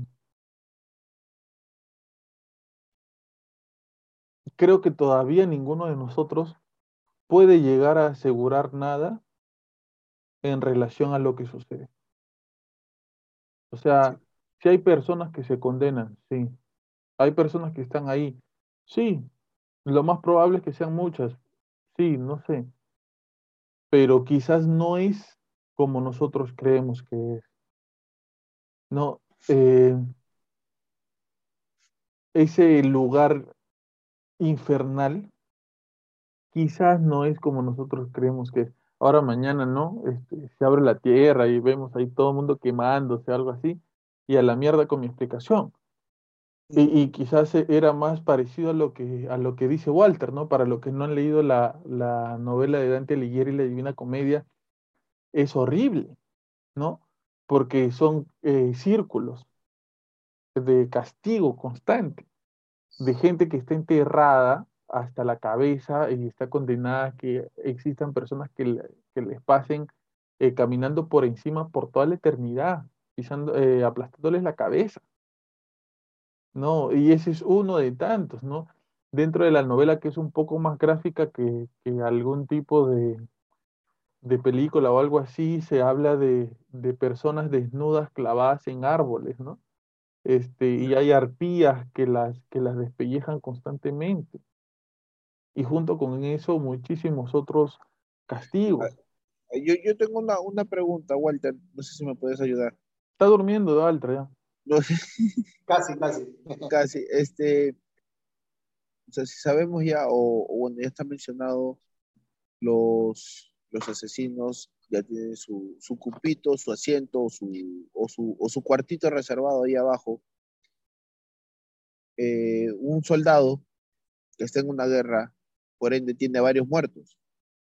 Eso es diferente. ¿Por ¿Por qué es qué? diferente? Porque tú estás siguiendo una indicación y una orden. de Pero tú puedes decir no.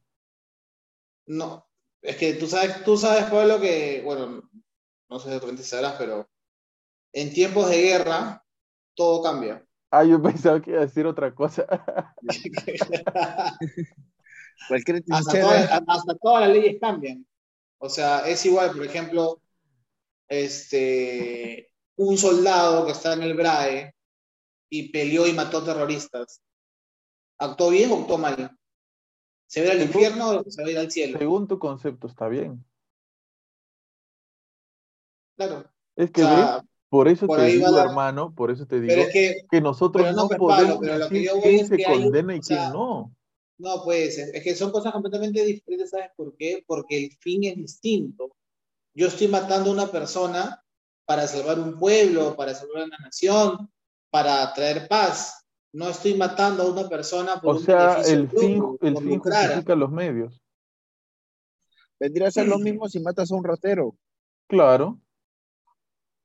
O sea, el fin justifica, también. el fin Claro. justifica los medios para ti. Obviamente No, que o si sea, tú no, matas no, a un ratero por defensa propia, hasta ni siquiera te vas preso, quedas, quedas libre. No, bueno, en el Perú sí te vas preso. Dependiendo, si tienes plata no. Pero No, entonces yo- para yo- ti, yo- Walter, yo- el yo fin pregunto, justifica los yo medios. pregunto, Walter, Walter, ahí, justo, justo esa es una pregunta, Walter, ya. Un sicario, o sea, es, es una persona sicaria que está de moda. Estos motos, estos que, que andan en moto y por robarte un Ya. celular te disparan. Ya. Ponte. Esa persona robó a dos cuadras de donde tú estabas. Para Ya. su mala suerte, la persona en moto se cae, se chorrea y su arma aparece en tus pies y tú viste cómo él mató a dos cuadras. Le metes un tiro por un fin de erradicar a una persona que está atentando con la vida de las otras personas. Pero ahí es diferente, Pecado André, porque, el, ¿cómo se llama? Pero, Walter, ¿quién Deja que define- responda, deja que responda, deja que responda. Es que ¿quién define cuándo es diferente y cuándo no? ¿Quién? La ley. La ¿Qué ley. ¿Qué ley? La ley. Gordo, acá se Obviamente. va la gente presa No, hasta Pablo, porque se sí. defiende. Por ¿Qué ejemplo, no, porque por ejemplo, si tú O sea, estamos, mí, de, tú ¿de eres qué el ley, ladrón de qué ley estamos cuchillo, hablando? ¿De qué No, ley pues estamos estamos de la ley, hablando? no, pero la ley. Civil. No, No, la hablando. ley. No, la ley, yo te Walter, pregunto por la ley divina. No, Walter, o sea, ¿de qué ley estamos hablando? Si con las leyes que se ejercen actualmente, como tú bien lo acabas de decir, si tienes plata no te vas preso. Entonces la ley no sirve. Sirve la ley del que tiene más plata. La ley ¿Bajo está qué? escrita. Bajo De que la ley, no sirve la es, ley, es- es otro tema. la ley puede estar escrita, hermano, pero nosotros estamos hablando de su cumplimiento, no de su escritura, de su manifestación. Estamos hablando de su cumplimiento. Y las leyes no se cumplen según están escritas, ¿o sí? No en todos los casos. Por supuesto que no. Entonces, ¿quién No, pero no entiendo. O sea, Caldés está hablando de otra cosa. O sea, ¿qué No, tiene que ver con lo que no? Carlos Andrés lo que te está preguntando es cómo tú defines a quién sí matas y a quién no, y en qué caso te vas al infierno y en qué no. Pero yo ya te contesté. Yo creo que más eso es, al- yo creo que más eh, eh, sobre los soldados, yo creo que más es un lado de sobrevivencia para mí. Es, estás en ese lugar o es ellos o eres tú. Y desgraciadamente los que deberían estar ahí son los cabezas del- del país o, o- o los cabezas de, porque supuesto normalmente, y ellos son los que, ellos son los que tienen su mano lleno de, de- de- su factura no está en rojo, está Es verdad. sangrando. Es sangrando, porque desgraciadamente ellos comienzan la disputa, comienzan la pelea, pero ellos nunca ponen el pecho. Suena, suena feo o, como lo pueda decir, esta desgracia que está pasando ahorita en Ucrania y en Rusia. Por un lado, un, un presidente sí está poniendo el pecho y sí está lidiando con lo que está pasando. Pero en el otro caso, el otro simplemente está mandando, está dictando, está abusando. Para mí está abusando, porque es una pelea de, de David contra Goliat. No, en el, no, no como, como pasó el hecho de que David, pero, brother, estás mandando, eh, por las noticias se vio como unos buques prácticamente morían niños, o sea, y creo que hay miles de personas muertas de ucranianas, si no me equivoco. Y, o sea, eh, perdón que te corte, Carlos Andrés. O sea, Walter, eh, según tu concepto, o quizás me estoy equivocando, ¿no? Pero yo puedo entender, según tu concepto, que los soldados nazis que mataron a los judíos entonces no estaban en una equivocación. El que estaba en la equivocación era Hitler por, a- por mandarlos a hacer eso. O Entonces- dependiendo cómo, dependiendo cómo lo mataron también, ¿ah? O sea, o, o No, cómo, cómo- hermano, cómo- no depende cómo cumplieron sus órdenes. No, no, No, de repente hubieron cómo un montón de si yo soy un soldado y me dicen tienes que disparar, tengo que disparar. Y por eso yo no me voy a condenar, porque yo estoy siguiendo una No. indicación, una orden. Yo creo, yo creo que según los conceptos de ustedes, un montón de soldados que estaban por debajo de la cabeza de Hitler, así como él, están en el infierno. No, cumpli- no, Sí, cumplieron- claro, no, o muchos generales, muchos oficiales nazis Ya, pero ¿por qué? ¿Por qué estaban Oh, cumpliendo órdenes? no, ¿Por qué? no, es no, pero es dependiendo cómo cumples las órdenes, en lo personal. Para mí es como dependiendo cómo cumples las órdenes. No. A ti te dicen, anda el soldado a la guerra. O sea que mata. si lo matabas bonito estaba bien, si lo No, no, matabas no, feo no, no, estaba no, mal. no, no, no, no, no, no, no. Una cosa es el cumplimiento como se las órdenes. El soldado dice vayan y venzan la guerra o, o defiendan, o sea, como el Perú. De repente Francisco Bolognesi es un héroe, pero también ha matado a chilenos. ¿Él está en el infierno? No lo sé. Él, él ha cumplido sus órdenes Es que dicho, por eso, es que por eso digo yo que nosotros no podemos decir este sí, este no, este sí, este no, este sí, este no. No sabemos, no tenemos cómo comprobarlo, así como estamos nosotros tres, con tres o dos diferentes ideas de un solo concepto, no creo que nosotros podamos decir quién sí, quién no. No podemos. Claro, eso sí, no, eso no es en discusión. Sí está en discusión, sí está en discusión, porque estamos, pero Walter, estamos hablando hace un momento de que si un soldado mata, ese no va al infierno. Y si tal fulano mata, ese sí va. Entonces sí está en discusión. Y simplemente la única, la única respuesta, la única respuesta verdadera es que no sabemos. No sabemos. Es un tema de interpretación. Como tú tienes la tuya, yo tengo la mía y Carlos Andrés tiene la suya, no podemos definir con exactitud que sea así. Lo único que podemos el nombre del podcast, entonces, este segmento. No sabemos si se lo único, lo único, sabemos. Lo único que podemos decir con exactitud es que si no te arrepientes, te condenan. Si no te arrepientes. Eso es lo único que podemos decir con exactitud. Que si no te arrepientes, te condenan. O sea, sí, sí, dime. Creo que, creo que es lo único que hemos podido coincidir en, en, todo este en todo este podcast.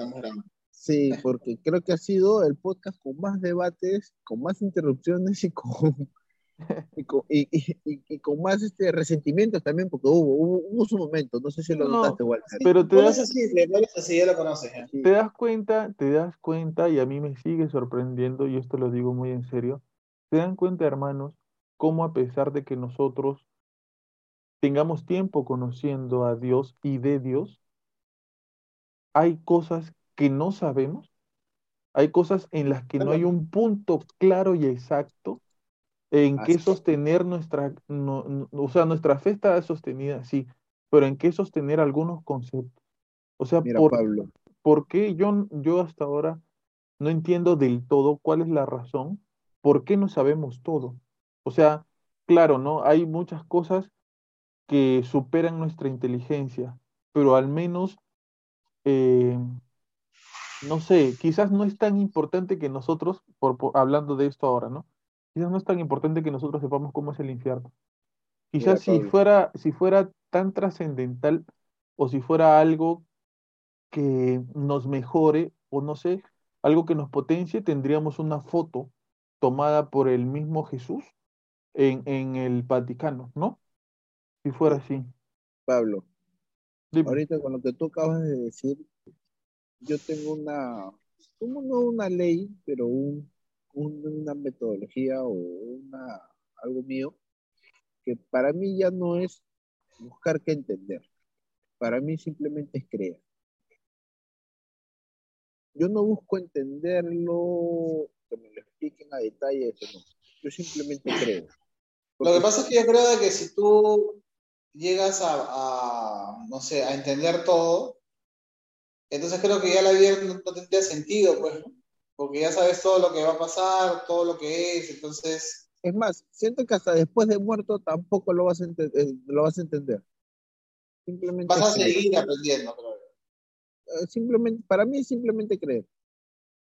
Una pregunta. Si ustedes, primero Carlos Andrés, después Walter, vamos a, a imaginar, solo es imaginación.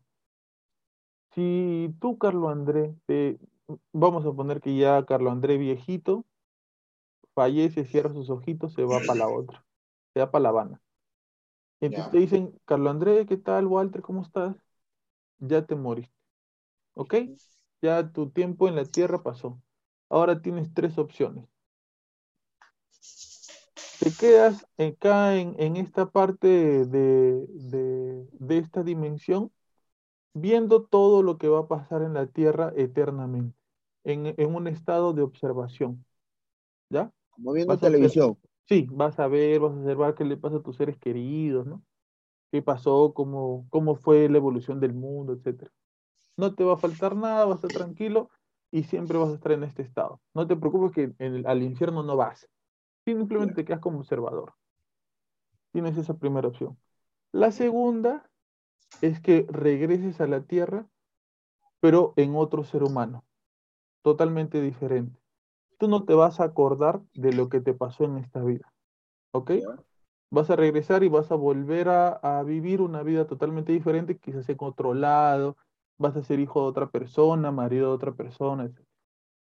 Y la tercera opción es que pases así como un videojuego, pases al siguiente nivel. Y yo no te puedo decir qué cosa hay allá. ¿Cuál de las tres escoges? Te respondo de, de, una de cada una. No, una Escucha. solamente, escoges No, una. no, no, Luego sí, pero hay- preguntas a las cinco de la mañana. Sí, Ya. sí, escoge una. la nomás. primera es, no me gustaría quedarme viendo televisión, porque en el estado que yo estoy, me causaría angustia ver a mis seres queridos que hagan muchas cosas. La segunda, De repente te venden tus cosas. no, sí, sí, me generaría angustia y yo soy, y yo sí soy capaz de zapatear. Ya, la ¿Te imaginas tú desde arriba? ¡Ay! ¡Ay, mis zapatillas! ¡Ay, mis zapatillas! sí, eso, no, olvídate, o, o ver las, tí- las típicas tantas peleas por terreno y todo eso, no, no, no, no, no me gustaría eso. La segunda es este, reencarnarme, vendría a ser la reencarnación en otro ser humano y todo de cero. Yo escogería el siguiente nivel, El siguiente nivel. Y no sabes lo que sucede en el otro. lo que venga. Lo que venga. Escogería el siguiente nivel. Perfecto. Walter, tú. Lo mismo que con Andrés. El siguiente nivel. O sea, ya en el siguiente nivel, no, ya olvídate de las otras dos. ¿ah? No suceden las otras dos. No, no, lo que sea. Pase lo que pase el otro nivel. Pase lo que pase. Yo también escogería el otro nivel. ¿Ves? Es más, ¿saben qué? Yo vi una, una película hace poco y me gustaría responder así cuando yo sea viejito, espero morirme de viejito. Eh, cuando yo sea viejito y ya esté en las últimas, este, que le preguntan a este señor eh, que está a punto de morir, le preguntan, ¿sientes miedo? Y él dice, no, siento curiosidad. Quiero saber qué va a pasar después. Y sí, creo que eso es lo que yo también sentiría, ¿no? Curiosidad de saber qué fue más allá. Porque yo creo que les he compartido en algún momento este, que quizás para mí, mi concepto, y este sí es un concepto personal, de la muerte es algo muy parecido al nacimiento. Porque en el nacimiento un bebé llega quizás eh, sufriendo, asustado, con dolor, llorando a una dimensión o a un estado que no conoce, en el que nunca estuvo, que es absolutamente nuevo para él. Y quizás lo mismo pasa con nosotros cuando morimos, ¿no? Porque estamos en un estado de angustia, algunos de miedo, de incertidumbre, y no sabemos hacia dónde vamos, y quizás como ese bebé que no tiene ningún tipo de conocimiento, ni siquiera los más básicos, nosotros estamos yendo a otro lado igual. Ni siquiera los conceptos más básicos de cómo es el otro lado tenemos. Y vamos a salir quizás como un bebé también, a otro estado de nuestra materia. Pero bueno, eh, quizás ese sea tema y debate para otro podcast. Lo único que estamos, bueno, Creo que es un tema muy largo, ¿no? De debatir como para poder resumir todo en un solo podcast. Creo que es como que hacerlo por niveles, creo yo. Sí, y más que todo, ahorita estamos haciendo sufrir a un hermano. Y, y si se dan cuenta, esta conversación no ha sido de terror, ni de miedo, ni tratando de causar algún tipo de, de incertidumbre en las personas. No, Porque primera, vez que, primera vez que en un podcast yo sentí el infierno conversar con- contigo. Porque si se dan, si se dan cuenta, o sea, para los creyentes, ni siquiera Dios nos quiere poner en ese estado. Para Dios, eh, e- Él está constantemente en la misión de que todos se salven, de alguna u otra manera, y que no pasen por ese, por esa angustia, por esa tristeza de lo que quizás sea estar lejos de su presencia, lejos de su amor, lejos de lo que Él tiene para ofrecer. Eh, hablar del infierno yo decía que es quizás un tema de esperanza, porque la esperanza se basa en que Dios está en un constante trabajo de salvar nuestras almas, constante, en todo momento, con diferentes personas y hablándonos a nosotros al oído constantemente de diferentes maneras. Eh, Dios más quiere que nos salvemos quiere que nos condenemos, siempre. Nunca va a querer Dios que nos condenemos. Tengamos eso presente. Y muy bien, muy bien, muy bien, muy bien. Este ha sido un episodio, una sesión más de Habla Pablo, el podcast del pueblo, con mis dos hermanos. Y día me han dicho de todo, ¿ah? de todo me han dicho, aprende a escuchar, aprende a responder cuando te hablan, eres un soberbio, te vas a ir al infierno, de todo me han dicho. Lo que te decimos todos los días normalmente cuando conversamos. De solo, todo, que esta, solo que esta vez fue un poco más, más tajante. De todo me han dicho. No solamente que esta vez salió al aire, esa es la diferencia. Oye, una, una cosita, ustedes saben que ahorita no me importa lo del copyright, ¿no quieren escuchar una canción que tiene que ver con el infierno? ¿Cuál? A ver, se, la, se, las voy a, se las voy a poner este para. Era el infierno. Oye, antes de pongas la canción, Pablo, yo sí, yo sí quería decir algo, ¿ya? Sí, dale. Mira, normalmente siempre nosotros como que durante la semana nos vamos poniendo de acuerdo, a veces el mismo día de qué cosa vamos a hablar. Entonces, este, a mí, y siempre te lo he dicho, yo soy una persona que me gusta siempre un poco investigar, escuchar, ¿no? Saber, eh, o sea, como para ir con una base a lo que vamos a hablar. Pero cuando quedamos en que íbamos a hablar sobre, sobre el infierno, este, particularmente para mí esos dos días han sido dos días de bastante cuestionamiento, ¿no? De, de, saber si realmente estoy haciendo bien las cosas, si realmente me, este, ¿no? Si lo veo desde el punto de vista cristiano, ¿no? Este, si me voy a salvar. Y la verdad que aprovechemos la tecnología que está a, nuestra, a nuestro alcance hay mucha muy buena información en internet también, ojo, no todo es malo. Hay porquería y media también, ¿no? Pero hay mucha información que también nos puede ayudar a, conocer más de, este, de, de, estas cosas, ¿no? Entonces aprovechémoslo. Nada más quería agregar eso, Paulito. Gracias, hermano. Tienes razón. ¿Tú quieres agregar algo? Bueno, todavía no nos vamos, ¿no? ¿Quieren agregar algo tú, Carlos Andrés? No, la, la verdad no. He hablado demasiado en este podcast. Y creo que tú te has dado cuenta de eso más que nadie. Como siempre, usted, señor, si no, no quiere agregar nada. No, papi, hombre de pocas palabras. No solamente de pocas palabras.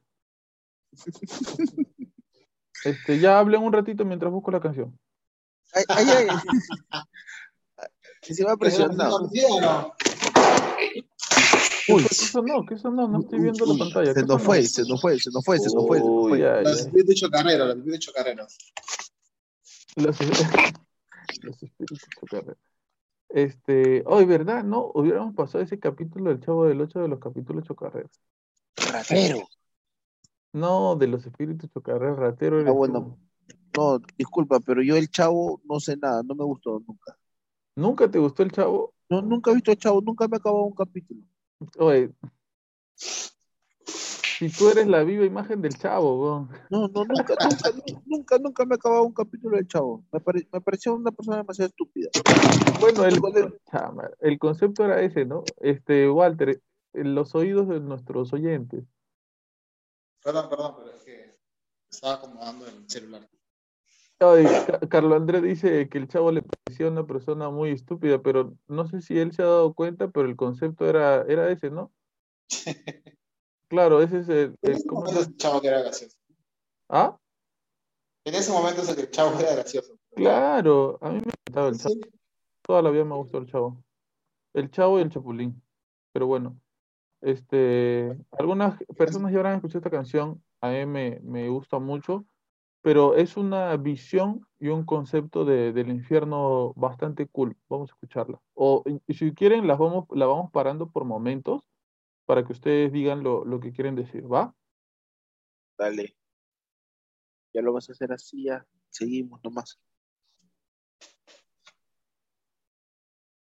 Eh... ¿Qué dice ahí? Cancerbero, ¿no? Sí. Aguanta, acá.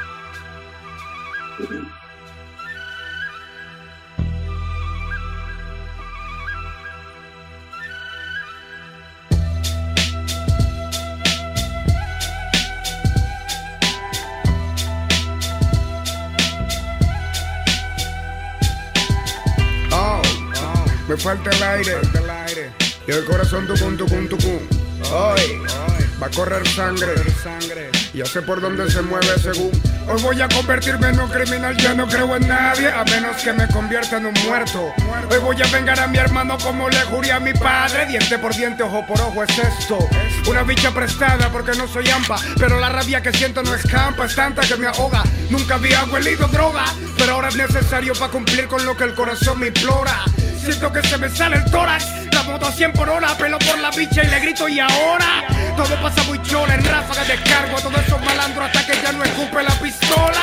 Y el corazón tucum, tucum, tucum, tucum, y la bala pacao, pacao, pacao, pacao. Y el corazón tucum, tucum, tucum, tucum, y la bala pacao, pacao, pacao. Lloro de la rechera mientras en la acera caigo. Escucho una señora que grita que mataron a Carlos. Solo ahí fue cuando sonreí aliviado porque Carlos fue el bastardo que mató a mi hermano. Todo es confuso, escucho wiu, wiu, wiu. No veo bien y siento frío, frío, frío. Un tipo gritando el mío, el mío, el mío. Hasta que ya no escuche nada más que un profundo silencio. Profundo silencio. Varios segundos de calma mi alma al lado de mi cuerpo. Al lado de mi cuerpo. Me dije, aún no he ido al más allá. Siento un olor a perfume, veo una luz en un túnel, un fuego que me consume. Se empezaba a ver atrás. No dejaré que me abrume el fuego. Seguiré hacia el túnel, pensé, pero seguir no pude porque me alaron para atrás, cayendo en picá. Montañas negras de azufre con un olor a mierda. Cuerpos deformados que sufren. Caí sobre una piedra. Un barco viejo con un viejo me esperaban. No me respondían nada. Almas el barco golpeaban. Él me llevó donde Cerbero, que dijo no morderme porque le gusta mi nombre de rapero. Si lo ves de esa forma, pude tener suerte irónica en la vida, pero también irónica es la muerte. Me desperté ya sentado sobre un estrado y un jurado de malvados decidirían mi suerte. Recuerdo que fui golpeado y trasladado a un sitio en uno de los círculos con un montón de gente. Por vengativo y asesino, se quemará por siempre, por toda la eternidad como castigo. Vi muchos rostros conocidos y me sentí sorprendido porque no pensé que estuvieran conmigo. Personas que lucían buenas en el mundo, como el Che Guevara incluso, como Juan Pablo II. Presuntos de la Lama, calcinado Jomao, y los difuntos Tefari Maconen y Beethoven juntos. Me asombró mucho saber que estaban aquí. John F. Kennedy, Lenin, Mahoma y Joseph Smith. César y Napoleón salieron de las llamas porque eran la misma persona que ahora es un tal Obama. No entendía nada, pregunté por Cristo y noté que se burlaban porque nadie lo había visto. Otros dijeron que fue un truco de su iglesia para gobernar el mundo con su majestuosa empresa. Charles Russell y Washington, José de San Martín y Gandhi, Yasser Arafat, Cristóbal Colón. Isabel de Inglaterra transformada en perra desnuda. Supe incluso estaban Bolívar y Buda. Son demasiadas dudas, pensamientos vagos, gente buena en el infierno o es que en algo fueron malos. Por algo están aquí, aunque no lo acepten, debo hallar ahora una manera de huir de la muerte. Recordé que en la tierra donde había nacido existía una leyenda del diablo con un tal Florentino. Obviamente un cuento, pero inteligente para irme de este infierno. Infierno literalmente. Vociferé durante meses que podía con el jefe recitando versos entre fuego y heces. Hasta que un día apareció un viejo con traje que me dijo pierde y me llevo a tu padre de homenaje. Qué situación tan complicada en la que me encontraba, pero yo nunca he sido de los que se cagan. Además, había compuesto demasiados versos que más la improvisación harían temblar al universo. Empieza antes que nada te maldigo o hacer que sufras el peor de todos los castigos. ¿Cómo te atreves a retarme castellano y en este ritmo tan pobre como el suelo donde te has criado?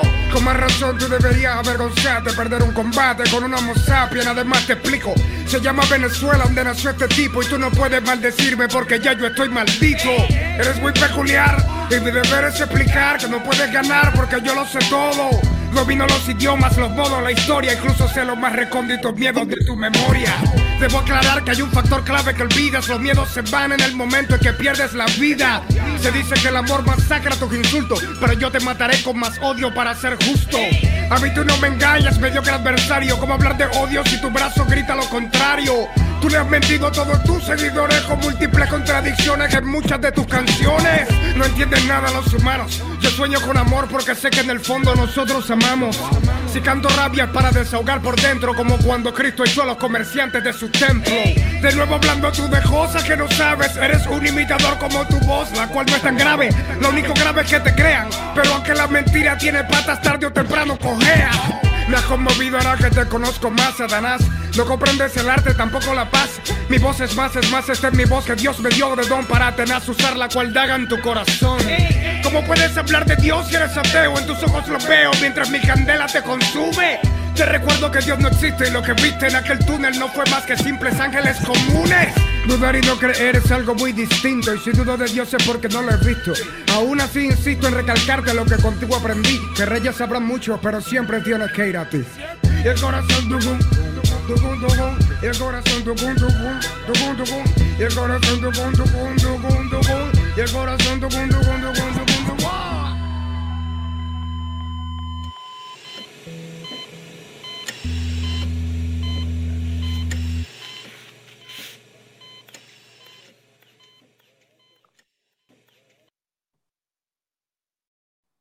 ¿Qué tal? ¿Le vaciló? Sí, estaba bueno el rap. Chévere, ¿no? Sí, estaba buena también la animación. Tiene, bueno, la- el video no es con animación, la animación se eligieron después, ¿ah? O sea, el, el- el- la música es, es sola y la animación no es de él. Ya Cancerbero falleció en extrañas condiciones que quizás algún día conversaremos. Pero eh, me vacila mucho el concepto que tiene él del infierno. O sea, un lugar donde hay gente que quizás ninguno de nosotros esperaría que estuvieran ahí, ¿no? Y que posiblemente eso va a pasar, ¿ah? Quizás. Pues, Sí, eh, yo- eh, eh, bueno, Yo también estoy convencido de que van a haber papas en el infierno. eh, espero que ustedes lo vean, yo no. Yo no quiero verlo, porque si es que yo lo veo es que voy a estar con ellos. No, gracias. ¿Tú qué, tú qué piensas de la canción que acabamos de escuchar, Carlos Andrés? Te voy a ser sincero, es el, o sea, si tú me quieres hacer una tortura para mí, ponme tres horas escuchando rap. No lo tolero, para nada. ¿Qué? No me gusta. No me gusta el ¿no rap. le gusta el chavo? ¿No le gusta el rap? No me No digas, gusta. no, ¿sabes lo que escucha Carlos Andrés? Carlos Andrés escucha los cuatro. O sea, No, no, para, para él los conceptos de salsa son esos, ¿no? no, es más, yo él- escucho, él- yo escucho, yo escucho baladas, papi. Bueno, Yo- barraza, barraza, Bueno. barraza. sí, los Barraza. Yo, yo se escucho, o sea, yo, yo cuando estoy manejando, cuando estoy solo, porque no, no a todos les gusta ese género, yo pongo mi 90 93.1, papi, ritmo romántica. Bueno, bueno. Eh, Yo eso, o crecí, sea, yo crecí con Entre la arena y la luna, ¿no? claro, Yo papi. sé, yo, sé que eres, yo sé que eres un romántico empedernido. Sí, un No, romántico o sea, caleta. e- ese, ese, ese Caleta, tipo sí. de, ese, ese, ese tipo de, de música, del rap, eso, siento que habla, o sea, siento que hablan tanto, dicen tanto, mencionan tanto ya que no, no, tu cerebro no, no computa. no, no es que mi cerebro no compute, sino que hablan tanto y más que todo, más que todo de repente de llevarte un mensaje, una melodía o algo, es simplemente buscar Es una palabra depende, con ¿ah? la otra. Depende, depende de qué escuches. Y Sí, lo y, que, y lo- dos, si escuchas a Residente, obviamente sí, ¿no? Que dice, este, estoy acá comiéndome un huevo frito porque tengo mucha hambre, hito, vasito. Claro. eso, Ya. porque Bueno, Bueno, ya, ya nos salimos del tema, así que sí, sí, sí, bueno, a este, muchas gracias, este, Carlos André, por una semana más de estar aquí en el podcast hablando de algo que te da miedito. Espero que te vayas sin miedo. no, sí, me voy tranquilo, me voy tranquilo porque no, no fue tan, o sea, como te digo, No hemos pensé, hablado de cosas pensé No, es que, es que la pensé- gente cree que hablar de estos temas es este, mostrar imágenes satánicas o cosas así, ¿no? no, no, no, pensé, pensé asustarme y terminé renegando en, un momento. No, sí, Este, sí, tranquilo, gracias, Todo- Carlos André, como todo- siempre, todo- como siempre aportando este, mucho al, al podcast y siendo parte de este importante proyecto. Es muy importante tu presencia para mí. Gracias, papi. Gracias, también. la, la consideración. Gracias también, este Walter Paredes, que ya no cabe más en ese polo, acéptalo, ya eres XL, cámbiate de talla, ya, ya, por favor. Ese polo está pidiendo Chepi, ya, ya, por favor. pues. No, señor, no, no, ya se, ahí se le ve, se le ahí- ve a, a Ahí los- se le ven cuatro Avengers y en verdad yo veo el póster de Endgame con todos los superhéroes. Este, gracias, Walter, una semana más por estar aquí. Y quiero decir, quiero mencionar, Walter eh, ha tenido que dormir hasta, hasta estas horas para poder estar en el podcast a estas horas de la madrugada. Y como siempre, todas las personas que salen en el podcast, sobre todo los que salen en Historias para no dormir, que son Walter, que son Carlos André Quique, hacen un, hacen un gran esfuerzo para estar aquí, para conversar y para que nos mantengamos entretenidos. Así que quisiera este, que aprecien mucho eso porque eso lo hacemos este, únicamente por la gente que nos está escuchando, por los suscriptores, por la gente que le da like, que comenta, que nos ve, que nos escucha, porque siento que poco a poco estamos teniendo cada vez más cariño por ellos y ellos por nosotros. Y eso me parece lo caso. Muchas gracias, Walter, por estar aquí por no dormirte y por aportar las cosas que, que, aportas, tu opinión, lo que nos quieres compartir. La estoy haciendo larga para que duermas menos, huevón. ¿Ya? Ahorita pongo una película. Gracias, Walter. Nada, Pablo. Eh, por ahí solamente pedir un par de disculpas por algunas cosas que puedan seguir en el aire, pero ya son 3 de la mañana y, ya a esta hora pues el cuerpo ya no jala, ¿no? Pero muy contento y muy gustoso de estar aquí. Más que, cuerpo, es la edad, creo. Sí, también, también, también puede ser eso. Oye, eh, Carlos Andrés. Un poco, un poco mal de la garganta, pero ya esperemos estar recuperados para el próximo. Carlos Andrés, ¿te has dado cuenta que Walter ya no envía saludos ya? No, no, no, es que. No, porque me para muteando. No, manda, manda. Si quieres mandar, manda. No te voy a mutear. No, pero, o sea, para comenzar primero, que yo también he dejado de decirlo, es, si tú tienes una marca conocida, si tú quieres apoyar el, el, podcast, habla Pablo, este, llámanos, contáctanos por todas las redes sociales. Eh, en todas las redes sociales, menos, este, menos OnlyFans nomás, porque es lo único que tú está. No, ya creo que ya unos par de meses más y ya vamos a comenzar con el OnlyFans. Es, la única red social, es, la única red social porque hasta en Tinder encuentras a Habla Pablo. No, ahí lo encuentras a Habla Walter. Ay, ay, ay, disculpa por ahí he escuchado que hay conversaciones con Plaza Vea que quiero escuchar el, podcast. Sí, sí, yo también he escuchado eso. He escuchado que hay conversaciones, espero que esas conversaciones Walter las, las concrete nada más. Los, los precios más bajos. Sí, sí, sí. ya muy pronto una canasta para cada uno, ¿ah? Por favor, Ya llega, ya llega de, alimentos. Y de productos, o sea, productos Bell, siempre, dámelo siempre, papi. Azúcar Bell. Aceite Bell, lo máximo. Aceite, Bell, lo máximo. De todo. Este, y nada, muchísimas gracias por estar aquí, por acompañarnos. Acuérdate que si estás pasando por una situación delicada, mala o lo que fuese, acompáñate de, de nosotros, conversa. Eh, yo sé que a veces es difícil cuando alguien está pasando por una situación delicada eh, entretenerse, ¿no? Muchas veces está tratando de encontrar un, un escape, un vacío, algo así pon, dale play al, al, ¿cómo se llama? Al podcast, manténnos ahí de fondo mientras haces tus cosas y vas a ver que te vas a sentir acompañado, acompañada, como nosotros nos sentimos acompañados de ti mientras nos estás escuchando. Así que nada, estamos en Facebook como Habla Pablo, en Instagram como Habla Pablo.podcast, este, estamos en Spotify como Habla Pablo, encuéntranos en YouTube como Habla Pablo Podcast, encuéntranos por todas las redes sociales, síguenos, mándanos tus historias para no dormir a podcasthablapablo.gmail.com o por nuestras redes sociales y estará saliendo por aquí. Ya nos han enviado una historia para no dormir que ha sucedido en una parroquia. Ya, ya pronto está saliendo esa historia para no dormir este, dentro del programa. Muchísimas gracias por acompañarnos. Esto fue Habla Pablo, el podcast del pueblo. Hasta luego.